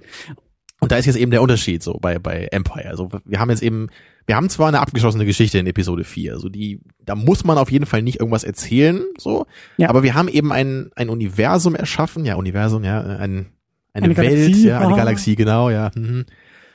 Und das, das bietet einfach Stoff für mehr Geschichten. Und wir haben hier auch noch nicht den Fehler, einen zweiten Todesstern gebaut zu haben. Das ist dann ja auch Genau das, ja. Das wäre dann die, die billige Fortsetzung. genau den gleichen Film irgendwie nochmal zu haben. So, das Ja. ist irgendwie schon alles was was was eigenes und was anderes. Und das ist ja dann immer auch die Art, und die Art von Fortsetzung, die mich eben nervt. Wenn ich das Gefühl habe, hier wird einfach nur alles wieder aufgewärmt. So, hier guckt man Ja. sich eins zu eins die Stärken des ersten Films ab und will das einfach nur alles nochmal aufrollen. Ich finde auch die Dynamik irgendwie ganz cool bei, bei Empire. Das hatte ich so gar nicht mehr in Erinnerung, dass der in den ersten Momenten relativ ruhig anfängt. Wir haben ja bei Episode 4 wirklich mit dem ersten Opening Shot geht's ja sofort los. Wir haben den Sterns, wir haben, wir haben dieses Rebellenschiff, was irgendwie da ins Bild reinfliegt. Wir haben den Sternzerstörer und äh, Panik ist auf dem Rebellenschiff angesagt. Und da geht's ja schon zur Sache. Und gleich irgendwie nach zwei Minuten kommt Darth Vader zur Tür rein und weißt du, bei der ersten, beim, bei der ersten Sichtung äh, geht's schon gleich sofort los. Du wirst ja schon gleich Genau. Nach Äh. dem Text kommen schon die Laserschüsse. Genau. Äh, perfekte Formulierung. Hier bei Empire dauert's ein bisschen. Wir sind noch auf dem, auf dem Eisplaneten und wir kriegen so langsam. Ganz am Anfang sehen wir Figuren. erstmal die Sternenzerstörer, die durchs, durchs Weltall fliegen und Genau. diese, diese Probe-Droids da absetzen. ne? Genau. Und, und den, den, und was ich auch sehr, sehr cool eigentlich finde, der eigentliche Showdown jetzt so vom, so als, als Begriff für Filmmethodik, ist ja eigentlich auch schon die Schlacht auf dem Eisplaneten, die nicht sofort kommt, die ja so nach 15, 20 Minuten, glaube ich, anfängt und gleichzeitig so ein später Opener irgendwie ist, also die, die von Episode 4 sofort eingesetzte Action kommt da ein bisschen später und ist aber gleichzeitig auch schon der große Showdown, wie er bei Episode 4 der Genau, Todessternenkampf das, das meinte ich ja vorhin auch, als ich gesagt habe, so bei Episode 5 geht's halt viel mehr zur Sache am Anfang. Klar, Genau das. nicht in den ersten paar Minuten, aber mit der ersten Action-Szene ähm, gibt Ist der eigentlich Film schon- eigentlich schon mal alles, was er hat in Sachen Special Effects, in Sachen Ja. Und das ist eigentlich Und auch das, womit- interessant, dass man das so macht, weil das ist eigentlich sehr selten so. Ne? Genau, und das ist halt auch so ein bisschen die Antistruktur. Ich meine, gut, wir haben jetzt ja diesen wirklich krassen Cliffhanger, der ja jetzt noch ein bisschen äh, das Ganze anders macht, aber wir haben eben auch so diese Antistruktur zum, zur Episode 4, der ja wirklich dieses klassisch, diesen klassischen Aufbau, Heldengeschichte und am Ende der große Showdown. Und hier haben wir Exposition, großer Showdown und der eigentliche Showdown ist äh, Das ist äh, eher ein Charakterentwicklung. Show-Off oder ein Show-On. Keine Ahnung. Ja, aber es ist Show-Up. Ja, Show-Up ist doch eigentlich cool. Ja, und das, das finde ich halt irgendwie auch cool. Also er fühlt sich in der, in der, in der eigenen Struktur, in der Erzählstruktur fühlt er sich schon mal wieder ganz anders an. Und das macht ihn, glaube ich, Eben. auch frischer als als eben äh, andere Fortsetzungen, die ja dann teilweise diese diese Grundstruktur, denn dieses Grundgerüst auch übernehmen und sagen, okay, nach 20 Minuten kommt die Sequenz. Im ersten Teil hatten wir nach 30 Minuten irgendwie die Ja. Liebesgeschichte. Und Gerade bei den ganzen Comicfilmen ist das eigentlich immer so gemacht. So, ne? das, Immer. Da ist die Struktur eigentlich in jedem Film, ob jetzt Origin Story oder Fortsetzung, immer genau gleich. Oder äh, ich erinnere an das Video von Red Letter Media, äh, wo sie die drei Transformers parallel gucken. und wirklich jetzt in den gleichen Minuten irgendwie äh, das Mädel sich auf dem Autodach regelt und irgendwie der erste Transformer erscheint und die erste Genau. Und hier ist der, Häuser der nervige einstürzen. Transformers Sidekick wird eingeführt. Oder Genau das, das war ja auf die Minute genau getimed. Äh, und so ist es hier nicht. Vielleicht sollten wir auch mal drei Filme gleichzeitig gucken und dann darüber reden. Oder drei Episoden gleichzeitig abspielen und dann das alles in einer Episode veröffentlichen. Ich fand ja das Experiment, was die zu Transformers 2 oder 3 gemacht hatten, auch sehr schön, wo einer die erste Hälfte guckt und dann gibt's einen Schichtwechsel und der andere übernimmt die zweite Hälfte und dann versucht man sich zu erschließen. Ich glaube, das da hatten die zu. Transformers 3 gemacht und, und Jay oder so, der nur die erste Hälfte gesehen hatte, meinte dann irgendwie so, ich habe überhaupt keine Action gesehen. Weil das war ja in dem Film so, dass halt erst, ist halt nur irgend so, da ist ja irgendwie auch noch, äh, ähm, John Malkovich ist ja wieder dabei bei den dritten Transformers und, und Francis McDormand in irgendwelchen komischen Nebenrollen. Die erste Hälfte des Films ist ja wirklich nur irgend so ein komisches Gelaber hauptsächlich und in der Ja. zweiten Hälfte fällt dann halt dieses Gebäude zusammen und es gibt halt nur noch bunte Blink-Action. Also, wie, wie zwei verschiedene Filme dann. Ja. So, wir, wir schweifen schon wieder ab hier. Ja, genau, du warst gerade nämlich bei der schönen Struktur von Empire. Genau. Und das, das Tolle ist ja wirklich, dass hier eben der eigentliche Showdown jetzt im, also im, im filmischen Sinne, dieser, dieser Kampf zwischen Darth Vader und Luke, dass der hauptsächlich durch die charakterliche Ebene und den Inhalt dann eben lebt und dadurch eben die Spannung bekommt. Natürlich auch durch das Audiovisuelle, aber eben gerade für, für Blockbuster typisch ist es ja sonst eben einfach auf das Bombast ähm, zu setzen und auf die, auf die große Action und auf riesige Raumstationen gegen Raumschiffe oder so. Aber das ist es hier eben nicht. Hier ist es der kleine Rahmen. Es ist ein kleiner Raum, so fa schon fast, wo Darth Vader dann gegen Luke kämpft. Ja. Und das ist natürlich wirklich was ganz, ganz anderes. Und deswegen fühlt sich der Film ja auch ganz anders an und endet natürlich auch anders. Weil die Charaktere, die wir im ersten Film kennengelernt haben, die, die machen jetzt eben was durch hier. Und wir haben auch das Gefühl, dass wir sie besser kennenlernen. Ja. Es, es wird nicht einfach nur wieder das Gleiche mit denen gemacht, was sie schon vorher durchlebt haben, oder wir, wir sehen auch nicht die gleichen Stärken, die sie im ersten Teil hatten. Also gerade bei Han Solo zum Beispiel, so diese Liebesbeziehung, die sie dann mit Lea aufbaut, das ist ja eben auch eine, eine schöne Entwicklung. Und, und diese, diese Freundschaft zwischen Luke und Han, die hat sich ja auch schon angedeutet im ersten Teil, so gerade ganz, ganz schön am Ende da, wo Luke aus dem X-Wing steigt und die sich so ähnlich umarmen, finde ich immer sehr, sehr, sehr schön in Moment, Moment. Und ja, das das wird eben weitergeführt so und das das muss eine Fortsetzung machen. Es muss sie muss weiterführen, sie darf nicht wieder aufwärmen. Ja. So, man, man muss das Gefühl haben, dass ich die Geschichte weiter erzählt haben will und dass sich die Geschichte auch dafür anbietet, weiter erzählt zu werden. Und ich glaube, das sind beides Sachen, die oft außer Acht gelassen werden, wo es einfach nur darum geht, wie kam der Film an? Okay, kam gut an, machen wir noch einen. Ghostbusters 2 ist da für mich halt auch so ein Beispiel. Also das ist ja wahrscheinlich die, die perfekte Blaupause für einen Film, der wirklich in, in so vielen Elementen eins zu eins so kopiert ist vom ersten Teil. Ja. Also was den Ghostbusters da passiert teilweise, ist halt genauso wie im ersten Teil. Und am Kannst wahrscheinlich auch parallel gucken, äh, die beiden so Filme. ungefähr, und, ja. Und am Ende hast du wieder, am unterstellen. Ende ist der große Marshmallow-Mann und dann kommt die Freiheitsstatue und, und, und, all solche Momente. So, das ist furchtbar. Also ich finde es unverschämt, wie manche Leute das Ghostbusters 2 noch gerne mögen. Ja. Ich mache mir immer, immer Freunde hier, jede Ich Episode. wollte gerade sagen. ähm, lass uns sonst noch mal weitermachen mit den ähm, Audiokommentaren, die uns dann auch so langsam in die 80er äh, ähm, genau. befördern in unsere Diskussion zu. Aber lass lass mich 80er. vielleicht noch, noch kurz ein, zwei Sätze sagen, warum ich denn jetzt heute auch das Gefühl habe, dass der Film wirklich noch ein bisschen besser ist als Episode 4. Und das, das kommt zum einen durch die Plotholes, habe ich schon gesagt, die im ersten Teil ein bisschen größer waren.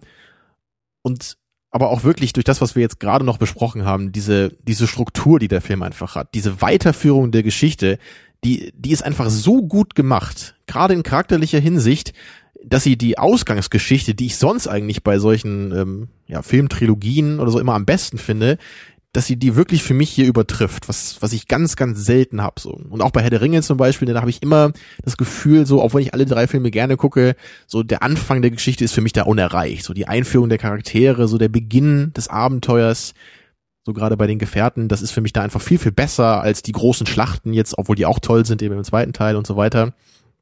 Aber hier schafft es der Film wirklich durch diese, die, diese krasse inhaltliche Stärke ähm, und, und vor allem auch durch die Abwechslung, die der Film hat. Das haben wir, glaube ich, noch gar nicht gesagt. Ne? Das ist ja auch Ja. was, was, was jetzt Episode 4 vielleicht nicht ganz so hat. So, da, da spielt ja sehr, sehr viel auf dem Todesstern dann, so gerade im zweiten Akt, also im Grunde ja fast alles.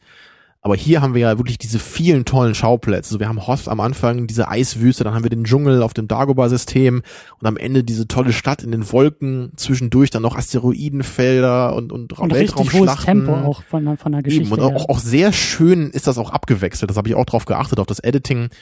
Also es, es ist, man, man hält sich nie zu lange an einem Ort auf, man vergisst den einen Ort nie, es wird immer sehr, sehr gut abgewechselt.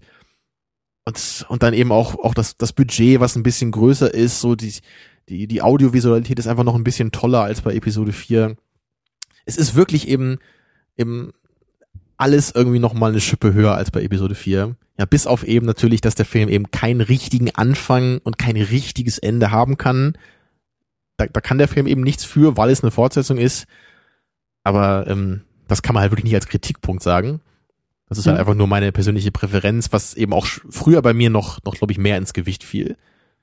So, ich, ich mich mochte früher einfach noch, noch lieber, so wenn Han Solo zum ersten Mal auftaucht, wenn wir Obi-Wan kennenlernen und wenn wir Luke zum ersten Mal sehen oder dass, dass Vader zum ersten Mal den Bildschirm betritt, ist natürlich auch alles was Besonderes, so. Und das rechne ich Episode 4 natürlich immer noch hoch an.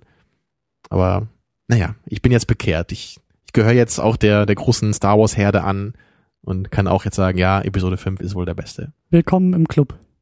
Ja. War bei dir schon immer so, oder? Fandst du als Ja. Kind den nicht auch ein bisschen, bisschen öde, so diesen, diese ollen Yoda-Szenen? Gar das, nicht? das kann sehr gut sein, aber diese, diese, äh, die Geschichte auf dem Eisplaneten, also das liebe ich. Das ist wirklich äh, immer noch und, und damals auch schon. Und bei mir ist es ja auch so, ich bin nicht so, also bei mir ordnen sich die Origin Stories eigentlich immer unter den, den Fortsetzungen irgendwie automatisch ein. Auch bei, bei Comicfilmen. Ich liebe es eigentlich dann, wenn, wenn wir gar nicht so viel Exposition haben. So. Spider-Man, alles klar, Typ im Anzug, Spinne gebissen, habe ich verstanden. Jetzt lass uns loslegen. So. Und ähm, ich glaube auch, dass ganz oft, ähm, dass dieser Sprung glaube ich, von Teil a- oder eine Fortsetzung zu machen, ein, eine, äh, eine Fortsetzung zu, zu einem Film, also der zweite Teil, ist, glaube ich, deshalb auch oft am besten, weil man viel mehr adressieren kann, was man beim ersten Teil noch verpasst hat oder was noch nicht geklappt hat. Wie du sagst, so, oft ist dann ja mehr Budget da oder die Möglichkeiten sind irgendwie größer Ja, geworden. man, könnte eben aus Fehlern lernen, man könnte Genau das. Limitierungen überwinden. genau das. Und ich meine, ich würde jetzt nicht sagen, dass man das Gefühl hat, dass man aus Fehlern gelernt hat von Episode 4, aber man könnte, Nein, man kann nein, sicherlich hier- sagen, dass man Limitierungen überwunden hat, das auf jeden Fall. Ja. Und dass man sich eben auch wirklich getraut hat, vielleicht noch ein bisschen von der klassischeren Blockbuster-Struktur so, so abzutreten. Ja. Und damit sozusagen einen noch besseren Blockbuster geschaffen zu haben. Ja. Ja, und, und dann, klar, ich meine, wir werden ja auch Episode 6 sicherlich nochmal gucken in ein paar Monaten und da, da sehen wir dann, wie dann so dieser, so dieser, wie sagt man, so der, der Kreis sich wieder ein bisschen schließt leider oder wo die Blockbuster-Probleme, die bei Empire Ja. sehr weit runtergingen, wie die dann doch leider wieder, wieder zurückkommen und auch was die Fortsetzungsprobleme eben angeht dann, ne? wenn dann eben der Todesstern wieder kommt. Aber das ist ja auch meistens so, dass irgendwie der dritte Teil einer Trilogie irgendwie der schwächste, oder nicht der schwächste, aber die, die größten Probleme hat. So die meisten oder viele Trilogien, um es mal so zu formulieren, haben ihre Probleme irgendwie im dritten Akt. ja, bei Back to the Future oder bei den alten Spider-Man-Filmen, so habe ich das auch immer das Gefühl, so dass das Dark immer so die Knight Teile Rises. sind, ja, die mir irgendwie am wenigsten geben, so aus der Reihe. Aber gut, machen wir wie gesagt weiter nochmal mit Audiokommentaren und hier ist einer von Florian Primel, der einen Haufen Meinung und Stimmen für uns gesammelt hat. Moin moin, lieber Second Unit Podcast. Besser spät als gar nicht, habe ich schnell noch ein paar O-Töne zum Thema 80er Jahre eingesammelt, die ihr in eurer sicherlich grandiosen Special-Sendung zu eben diesem Thema benutzen werdet können. Natürlich. Außerdem möchte ich die Gelegenheit nutzen, mich für die zahllosen Stunden toller Unterhaltung und die grandiosen Erkenntnisse zum Thema Filme bei euch zu bedanken. Also, der Florian Primel Podcast bedankt sich und jetzt Mats ab. Was gab's in den 80ern so? Da kommt ja quasi alles her, was gut ist. Schlimme Actionfilme? Predator ist aus den 80ern. Top Gun und sowas, oder? Nein, die 80er sind ein super Jahrzehnt gewesen mit ganz tollen Filmen. Nee, ich glaube, da habe ich nichts zu, zu sagen, außer Zurück in die Zukunft. Shining, alter Shining. Arnold Schwarzenegger. Hier Indiana Jones. Highschool-Filme. langsam. Filmjahrzehnt, wo man tatsächlich noch Sets gebaut hat. Breakfast Club. Arnold Das sind die Schwarzenegger. ganzen Filme, die noch Charme haben. 16 Candles. Blade Runner. Da sind so viele abgefahrene Sachen im Kino gelaufen. Und Ferris macht blau. da geht's die ganze Zeit um Kerle, die sich gegenseitig auf den Arsch klatschen und anzügliche Bemerkungen machen. Da habe ich sogar das Making-of gesehen. Aber das sind tatsächlich auch meine persönlichen Filme, wo ich sage, boah, die gucke ich mir immer wieder gerne an.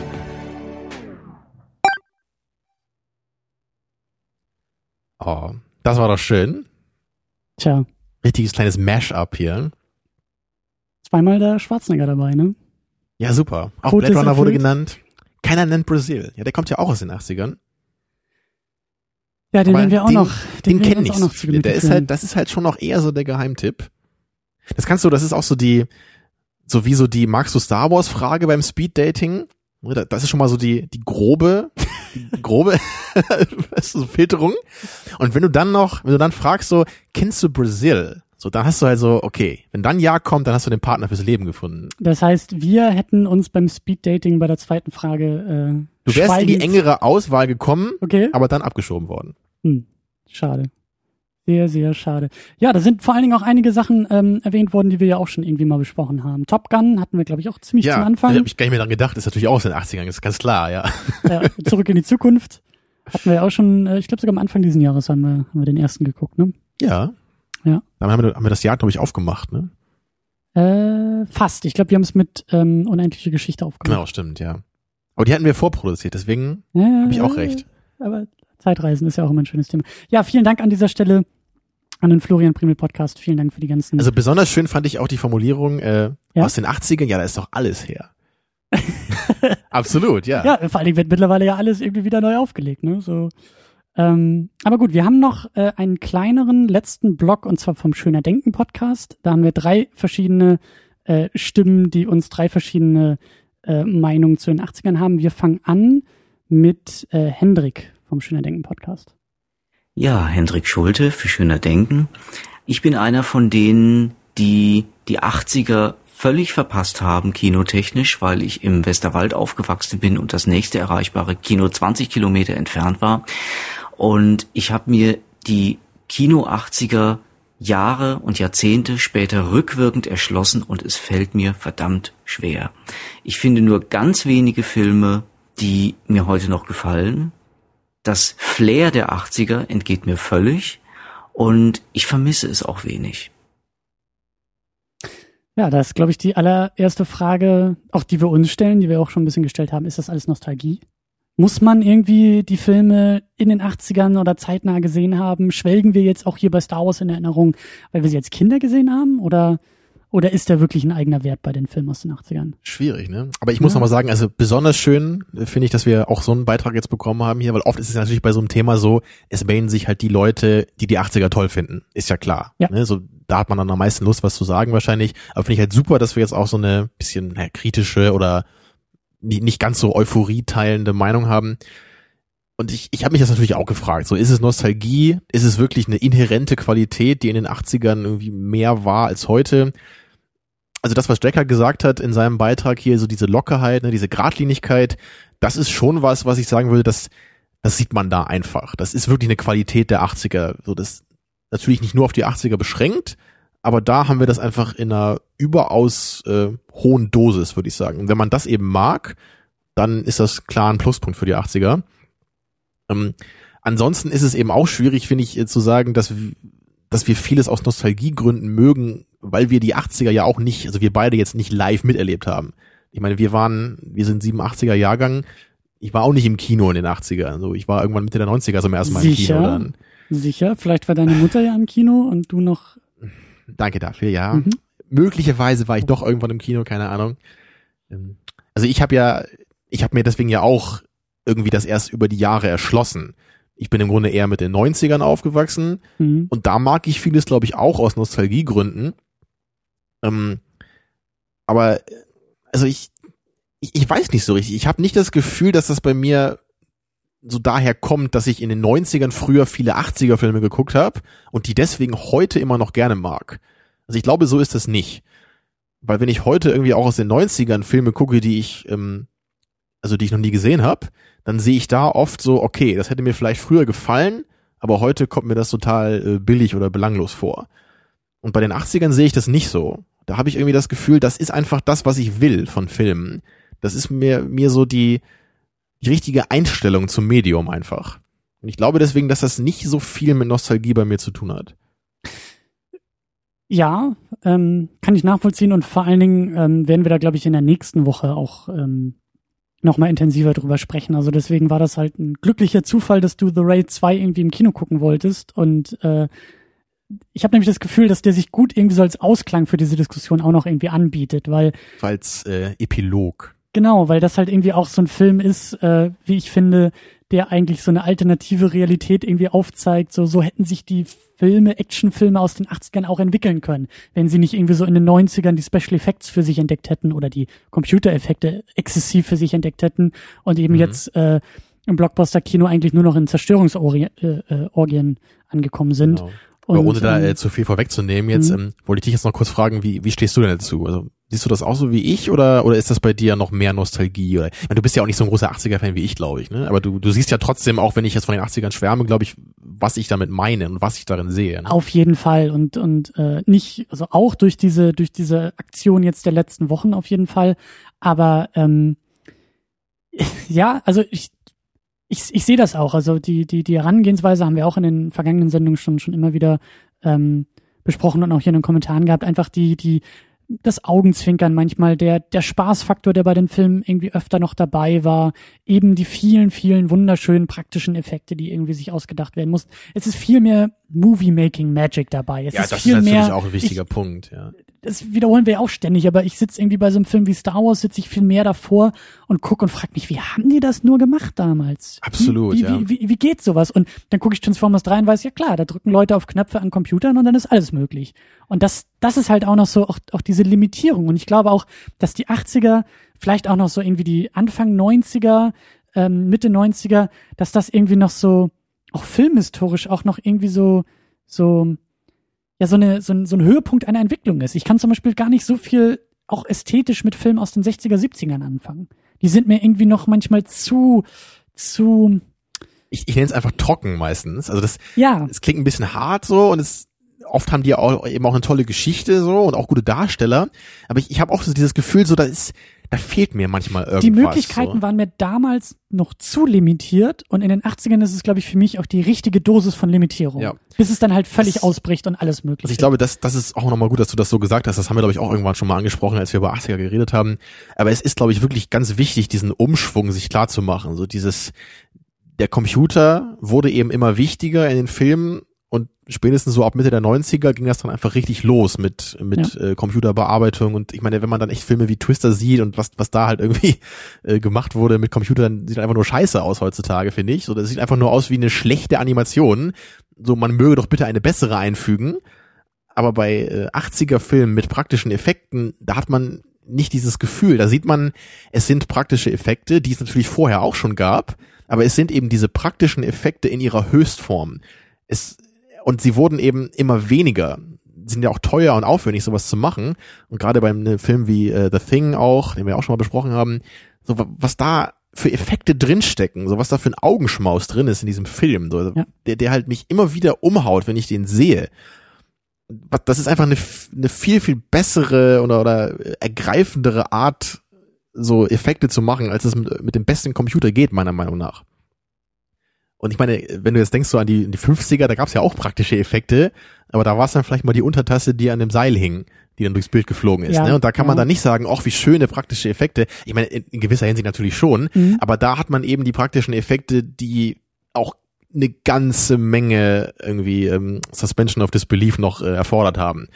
Und in den 80ern wurde das eben weniger dann, weil die Effekte besser wurden. So, es war die die die Hochphase der praktischen Effekte und äh, danach wurden die praktischen Effekte eben quasi überholt. Aber ich finde auch, dass das, ähm, das ist auch nur so eine, so eine Vermutung. Da habe ich auch noch nicht, noch, noch nicht intensiver drauf geguckt. Aber ich könnte mir auch vorstellen, dass ähm, mir auch das ähm, Kamera, die, die Kameraarbeit in den, ab den 80ern einfach besser gefällt und auch das Pacing beim, beim, äh, beim Editing, also die, die, die Geschwindigkeit des Filmes ähm, in den Schnitten und auch im Aufbau, dass mir das so langsam mehr zusagt. Weil ich habe das Gefühl, dass gerade so, so 60er, 70er, da war alles noch ein bisschen langsamer. Und ich habe auch das Gefühl, dass manchmal in Kamerabewegungen halt verorten zu können, dadurch, dass die Kameras damals noch so riesig waren und so schwer waren. da war es halt ja. viel, viel Da konnte man aufwendiger. einfach nicht so viel damit machen. Also diese, diese Dolly-Shots, diese tollen großen Tracking-Shots, die kamen ja auch dann langsam erst auf. Das war ja Genau auch eine das. moderne Filmmacher-Methode. Genau das. Und schon hast du mehr Dynamik in den Bildern, in der Bildsprache und, und äh, das gefällt mir dann noch besser.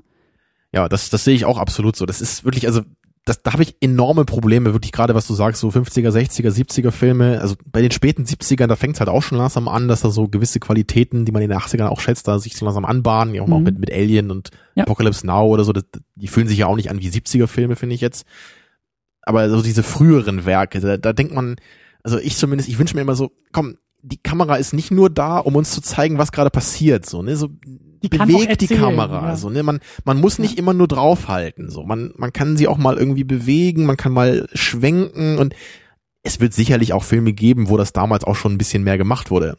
Aber wenn man wirklich um die, so, über die, über die Majorität, möchte ich sagen, Mehrzahl, ja, über die Mehrzahl der Filme spricht, so, dann, dann ist das für mich ganz klar so, dass das erst in den 80ern losging. Dass da mehr, mehr Dynamik reinkam. Die Filme wurden ein bisschen zugänglicher, ein bisschen, bisschen weniger trocken einfach. Aber es war eben noch nicht der Overdrive. Es war damals eben die richtige Dosis. Es war halt ne? auch noch nicht MTV-Zeit. Es war halt auch noch nicht irgendwie Overkill in Sachen Schnitten und Kamera und Ja, das, Bildern. Genau, das ist auch ein gutes Stichwort, dieses MTV, das haben wir auch schon bei ein paar Filmen, da hast du auch gedacht, so, hm, manche Szenen wirken so ein bisschen wie so ein MTV-Videoclip, denkt man dann, ne? Hier bei den Strange Days hattest du das, glaube ich, auch gesagt, so, ne? So, Ja. diese, so, so manche 90er-Filme, da, da merkt man langsam nur so, äh, die, die Kultur und die Zeit, die verändert sich und das spiegelt sich eben auch in den Filmen wieder. Und ich meine, es ist jetzt irgendwie nicht per se schlechter natürlich, aber ich, ich stehe halt nicht so auf MTV-Videoclip-Optik bei Filmen, sondern dann doch eher auf, auf diese Movie-Making-Magic, die ich da vorher sehe. Andererseits so als Gegenstück, äh, um das äh, anzusprechen und, und äh, vielleicht auch schon fast vorwegzunehmen, ähm, wir hatten, übrigens danke, wir hatten äh, auch nochmal einen Timo, der hat uns ähm, wieder was zugeschickt, nämlich die DVD zu The Social Network. Und äh, da habe ich ein wenig gecheatet und habe mir den schon am Wochenende äh, schnell mal angucken müssen, weil ich halt so heiß auf diesen Film war. Und ja, wir werden ihn auch noch gucken und besprechen. Und da Aber du den drauf. doch vorher schon, oder? Kann, ja, aber ich habe ihn halt, ich habe ihn einmal gesehen und das ist halt echt Jahre her, als er damals auf DVD rauskam. Ich wollte ihn einfach ich wollte ihn mal wieder angucken und der ist halt unglaublich schnell. Der ist so schnell. Also es wird schnell geredet, es wird schnell geschnitten, die Musik, das ist so ein, ein hohes Tempo, das ist echt in gewisser Weise anstrengend, dem zu folgen, aber es passt halt perfekt. Also Fincher weiß auch, was er da tut, aber es passt auch zur Thematik und das ist halt, das ist so der, das Gegenmittel. Das ist zwar MTV-Geschwindigkeit irgendwie in, in, in noch größerer äh, Steigerung, aber ähm, da funktioniert's halt wieder. Nur so, nur so als ähm, Ja, ich bin nicht so begeistert von dem Film, aber das äh, dann Ja, an geeigneter da, Stelle da, dazu da kommen wir mehr. auch noch hin. Wir haben nämlich noch zwei Audiokommentare. Ähm, die nächsten beiden aus dem Schöner Denken Podcast. Und wir fangen an, zweimal Thomas, wir fangen an äh, mit Thomas Nummer eins.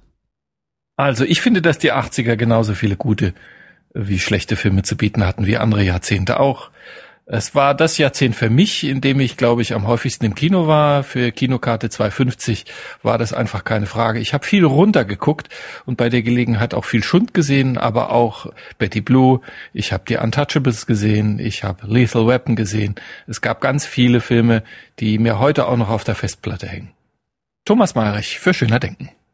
Tja, die Untouchables habe ich auch neulich äh, gucken dürfen. Endlich mal. Ja, Und mochst du den? ja, ja, ja. Das ist schon einer der besseren De Palmas. Ich, De Palma und ich, wir sind, es ist immer noch eine schwierige Beziehung, aber es ist auf jeden Fall einer seiner Highlights. Ja, du kennst ja, glaube ich, viele der früheren äh, Werke, die ich halt nicht so kenne. Und ich, ich kenne, glaube ich, De Palmas äh, Hochphase so in den 80ern und frühen 90ern noch. Und da finde ich halt fast alles ziemlich cool.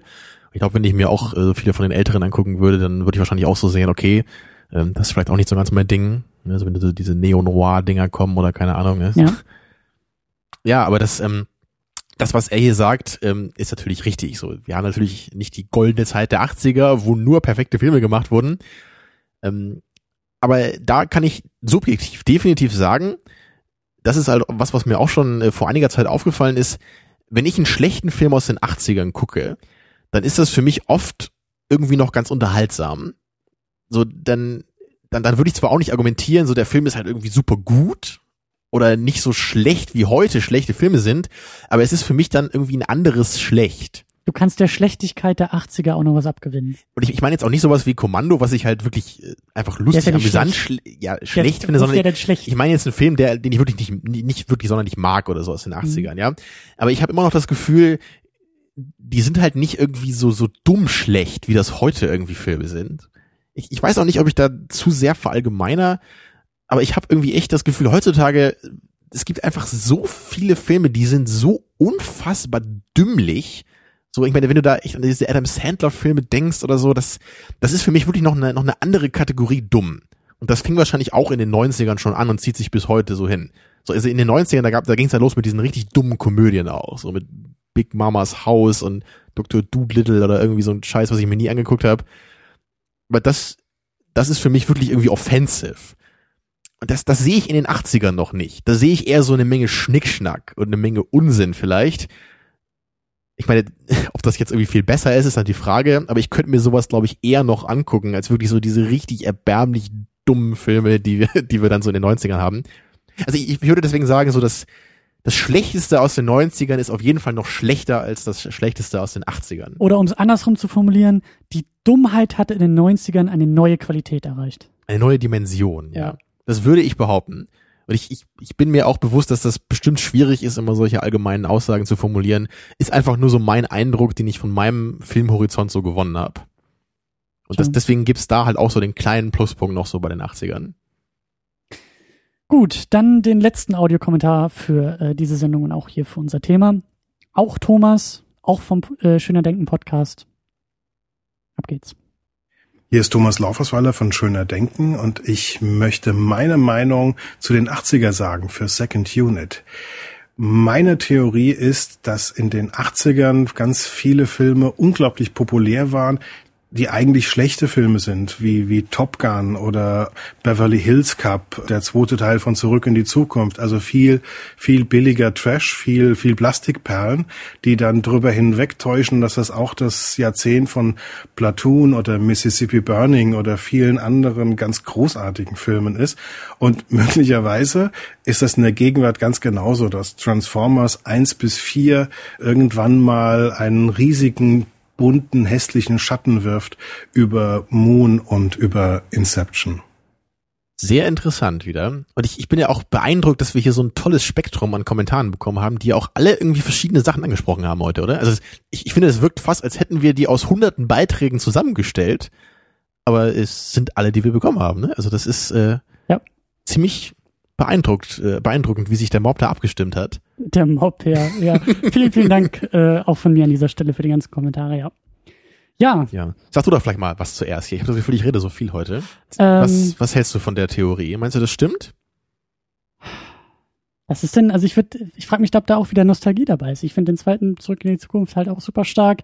Aber ähm, ja, es ist, ich, ich, ich glaube, die Zeit spielt da eben auch, ein, auch, auch eine Rolle dabei. Also natürlich äh, über die Zeit hinweg relativieren und, und reden wir uns Dinge, glaube ich, auch schöner und äh, viele Sachen, die wir jetzt, glaube ich, feiern und die jetzt irgendwie gut sind, äh, die wir loben, weiß ich auch nicht, ob die damals irgendwie so gut wegkamen. So, das war ja auch deine Theorie bei, glaube ich, bei Kommando damals, ob die Leute das ernsthaft als guten Actionfilm und, und Top of the Class damals äh, im Kino geguckt haben oder ob die damals schon irgendwie den Braten gerochen haben. Genau, also war das sozusagen der irgendwie 80er so, ja. Transformers irgendwie, ne? Genau. Sowas.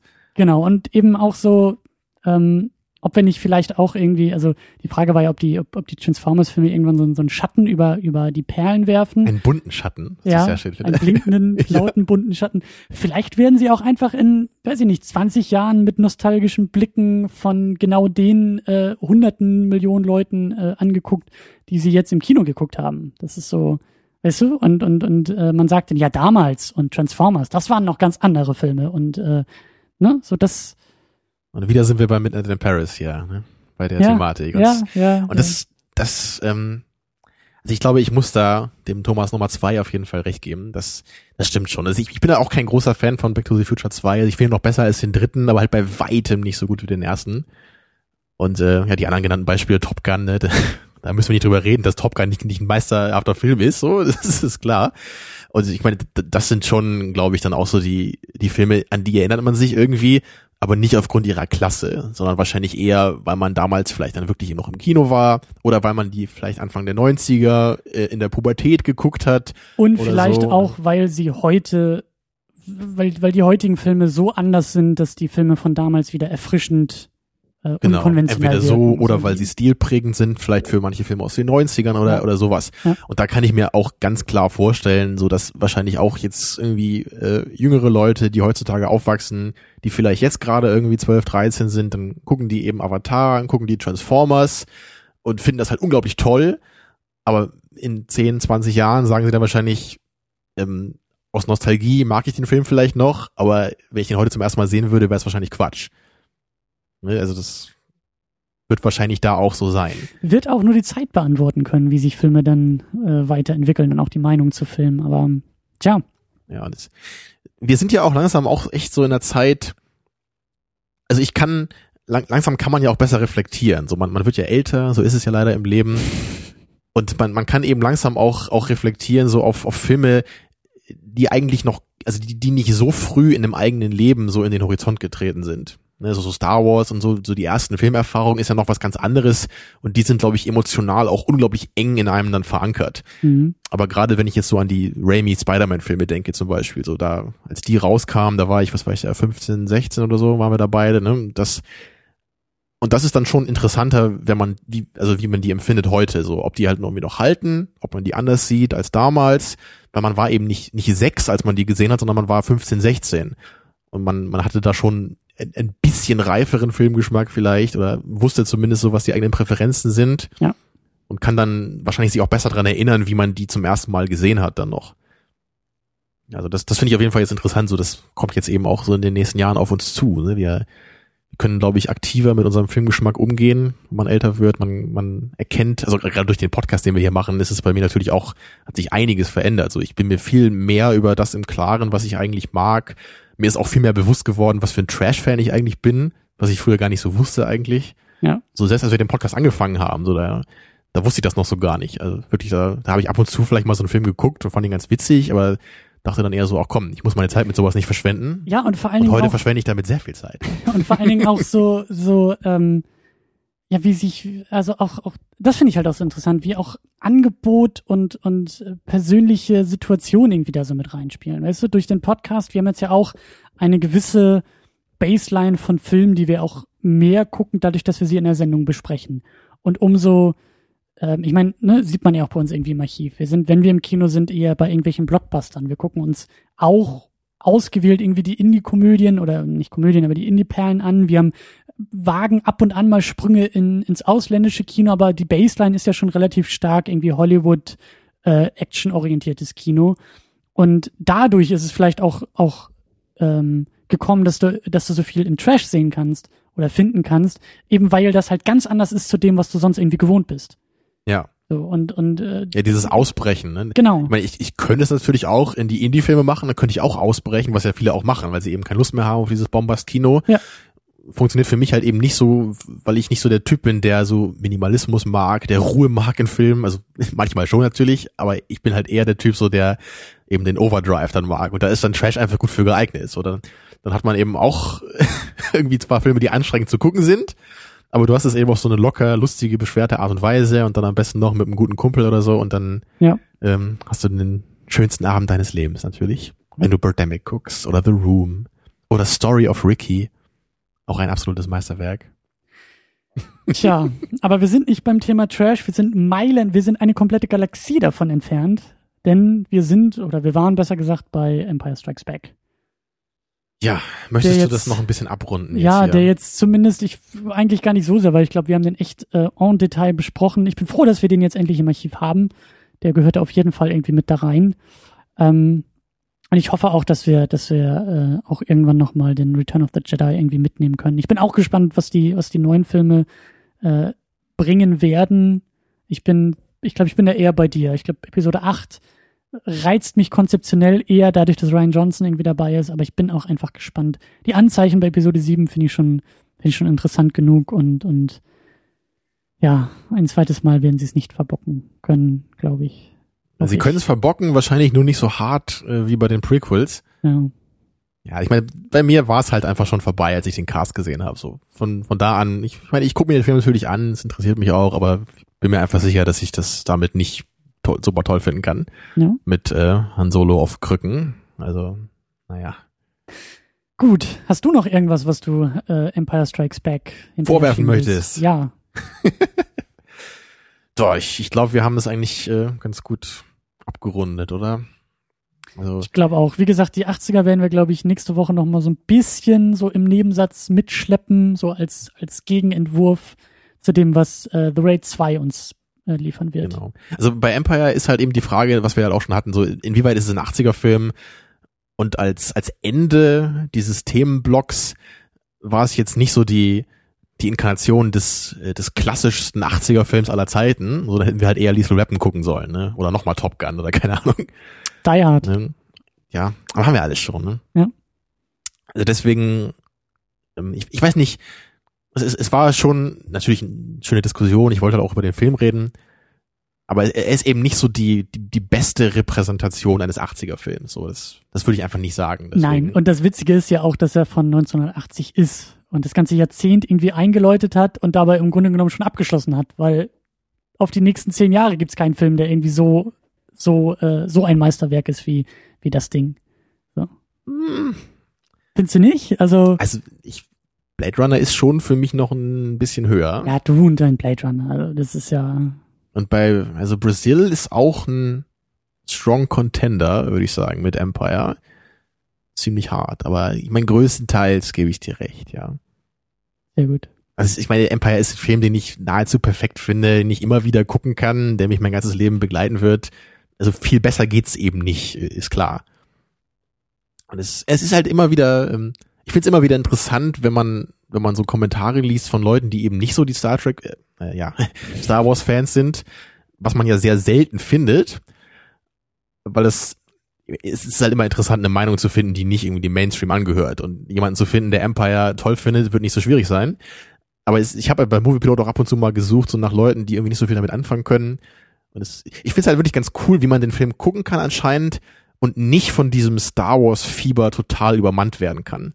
Weil ich mir das überhaupt nicht vorstellen kann. Ich, ich kann mir das einfach wirklich beim, beim besten Willen nicht vorstellen, wie man, wie man Episode 4 und 5, wie man die schaut und wie man nicht sofort verliebt ist in die Cinematography, in die Modelle. so in die Charaktere und in dieses ganze Universum. Also ich, es geht einfach nicht in meinen Kopf rein. Und, und es, ist einfach so, ich meine, manchmal hat man das einfach. Und ich finde, das ist, das ist wirklich was Seltenes, weil, weil oft ist es ja echt so, wenn man einen Film nicht mag, man versteht, warum andere den mögen. Ich verstehe, warum Avatar gut ankommt, warum Titanic von irgendwelchen 13-jährigen Mädels gerne geguckt wird. Verstehe ich alles, auch wenn ich es nicht teile. Aber wie man Star Wars wie man sich nicht von dem Star Wars Charme verzaubern lassen kann. Ich glaube, das, das ist jenseits meiner Vorstellungskraft. Ja. Christian nickt. Ja, es ist, äh, ich frage mich auch, selbst wenn du kein Science-Fiction-Fan bist, äh, das wäre, glaube ich, mal ein gutes Experiment. Wirklich so in, in der Filmwissenschaft mal in einem Labor zu arbeiten und dann holst du 20 Leute rein und sagst, und alle sagen von sich, ich bin kein Science-Fiction-Fan genau. und ich kenne Star Wars Am besten noch nicht. kein 80er-Fan oder 80er Genau, und die setzt man dann vor. Star Wars, vor Empire und dann ist es die Frage, so wie viele davon behaupten danach von sich äh, Science-Fiction-Fans zu werden. So, das, äh, weil, ne, wenn du es halt vorher nicht bist und Star Wars geguckt hast, dann bist du doch zwangsläufig Science-Fiction-Fan. So, das ist doch der Film, der dich irgendwie bekehrt. Und dann kannst du meinetwegen Blade Runner gucken und dann kannst du meinetwegen Alien gucken. Alles kein Thema, aber ja. Aber siehst du das denn auch so? Nur so als kleine kleinen Abschluss jetzt, weil das, weil ich meine auch, wir, wir haben ja auch mal Herr der Ringe geguckt, so, ne? Ich meine, die, die finde ich ja ähnlich gut auch so, ich meine, nicht ganz so gut wie die Star Wars Filme, aber da hast du mir auch immer so erklärt, das ist nicht so da ganz dein Ding, du siehst, warum die Filme gut sind, und das, das verstehe ich halt auch. Ich verstehe, warum man Herr der Ringe, warum man da nicht völlig von begeistert ist, weil es eben, so, es hat seine Längen, es hat sein, seine Stärken und Schwächen irgendwie, so, aber bei Star Wars, das ist irgendwie, es ist irgendwie so jenseits von Gut und Böse, ne? Ja, ja, können wir gerne in den Kommentaren weiter, weiter äh, ausdiskutieren. Vor allen Dingen eben auch von Leuten, die eher diese Meinung teilen. Für mich ist die auch, ist die auch äh, Galaxien weit weg. Ich kann mich da, also ich kann es höchstens verstehen, äh, wenn man zu mir sagt, ja, ich bin halt kein Science-Fiction-Fan. So, das, so wie ich halt kein Fantasy-Fan bin. Ich kann auch sagen, Herr der Ringe sind, gut, sind gute Filme, aber das sind jetzt einfach nicht meine Lieblingsfilme. Ja. Und ich wollte eben sagen, dass ich das nicht verstehen kann oder dass ich mir das trotzdem nicht vorstellen kann. Und das, das ist einfach wirklich was, was man selten hat, so. Ja. Was ebenfalls interessant wäre, wäre mal zu wissen, ob es wirklich irgendjemanden gibt, der, der, der dieses gleiche Gefühl auch bei den Prequels hat. Ich glaube, das kann ich mir noch weniger vorstellen. Was genau? Also die, die Prequels anzugucken und da ansatzweise dieses Star Wars Gefühl zu haben, was man bei diesen alten Filmen eben hat. Weil das für mich äh, das halt auch nicht im Das ist geringsten jemals funktioniert hat, die, die Aber das ist- irgendwie so zu empfinden überhaupt. aber das ist ein alten, ne? empirisches Experiment, was du nicht, äh, das kannst du nicht machen. Leider, ja. Weil du hast denn die eine Probandengruppe, die irgendwie ein Star Wars-Feeling aus den, aus den äh, Originalfilmen hat. Die kannst du nicht vor die Prequels setzen, weil die halt zu alt sind dafür.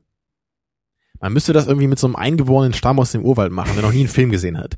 Und dann müssen die irgendwie Episode 1 gucken und Episode 4 und man muss dann so so so Gehirnstrom technisch messen, wie das auf die wirkt. Wo ist die Star Wars-Liebe im Gehirn? In welchem, in welcher Da gibt's doch bestimmt so eine? Zwirbeldrüse oder so, ne, irgendwo so ein So ein Lichtschwert. es gibt so ein. Organ und das ist für die Star Wars Liebe verantwortlich. Mhm. Und bei Menschen, die das nicht haben, die sind sozusagen krank. Es sind, es sind die Midichlorianer. Die werden dann gezählt mit irgendwie äh, Messgerät und, und Bluttropfen und äh, aber gut. So, jetzt habe ich den Bogen nochmal kurz zurückgeschlagen. Du wolltest ja eigentlich schon zu The Raid 2 kommen. Ja. Ja, den wir, äh, wie gesagt, schon geschaut haben. Wir waren mit Hannes im Kino, den kennt ja der eine oder andere vielleicht noch. Der, Ja. wird, nicht, der wird nicht dabei sein bei der Episode, aber wir Der haben ist wieder im Film, Schrank. genau, der ist jetzt wieder im Schrank, ja. Aber wir waren wirklich alle drei, um das mal vorwegzunehmen, wir waren völlig begeistert von dem Film. Und äh, Ja. ich bin wirklich gespannt auf die Diskussion. Ich freue mich darauf, nochmal über den Film zu reden. Ich werde mir auf jeden Fall irgendwie, wenn möglich, nochmal ein paar Kampfszenen angucken, nochmal, äh, wenn man die online findet. Und ich, ich, ich will auch noch ein bisschen irgendwie was lesen zu dem Film. Am liebsten will ich noch Dokumentationen sehen, wie sie den gemacht haben. Ich war lange nicht mehr so begeistert im Kino. Ich glaube, seit Cloud Atlas war ich nicht mehr so glücklich im Kino. Was ja auch schon wieder ein bisschen her ist, ne? Ja. Also wirklich, wirklich ein großartiger Actionfilm. Und, und da können wir eben dann nochmal, wie du, wie du schon gesagt hast, nochmal schön so den kleinen Epilog ziehen. Was für eine Art Action ist das? Ist das auch irgendwie 80er Action? Nicht so richtig, aber hat es vielleicht Elemente, die uns da eben auch so gut gefallen? Ja, und was für eine Art Fortsetzung ist es eben auch, weil das ist halt eben auch eine coole Fortsetzung, aber auf eine ganz, ganz andere Weise, als es Empire ist, finde ich. Ja. Ja, also ich hab Bock drauf. Ich werde nächste Woche da sein. Ihr auch? Sehr gut. Äh, das als Cliffhanger. Ähm, ja, ich habe auch mega Bock drauf. Also der Film hat mich echt absolut begeistert und ähm, das Lob und äh, ja die Euphorie sparen wir uns dann, glaube ich, für nächste Woche auf. Genau. Ich, ich sag jetzt schon mal, gib mir den Ball. Was nur die Leute verstehen, die den Film gesehen haben. Ja, ich äh, nicke und sage dann bis zur nächsten Woche. Jo, ciao. Ciao.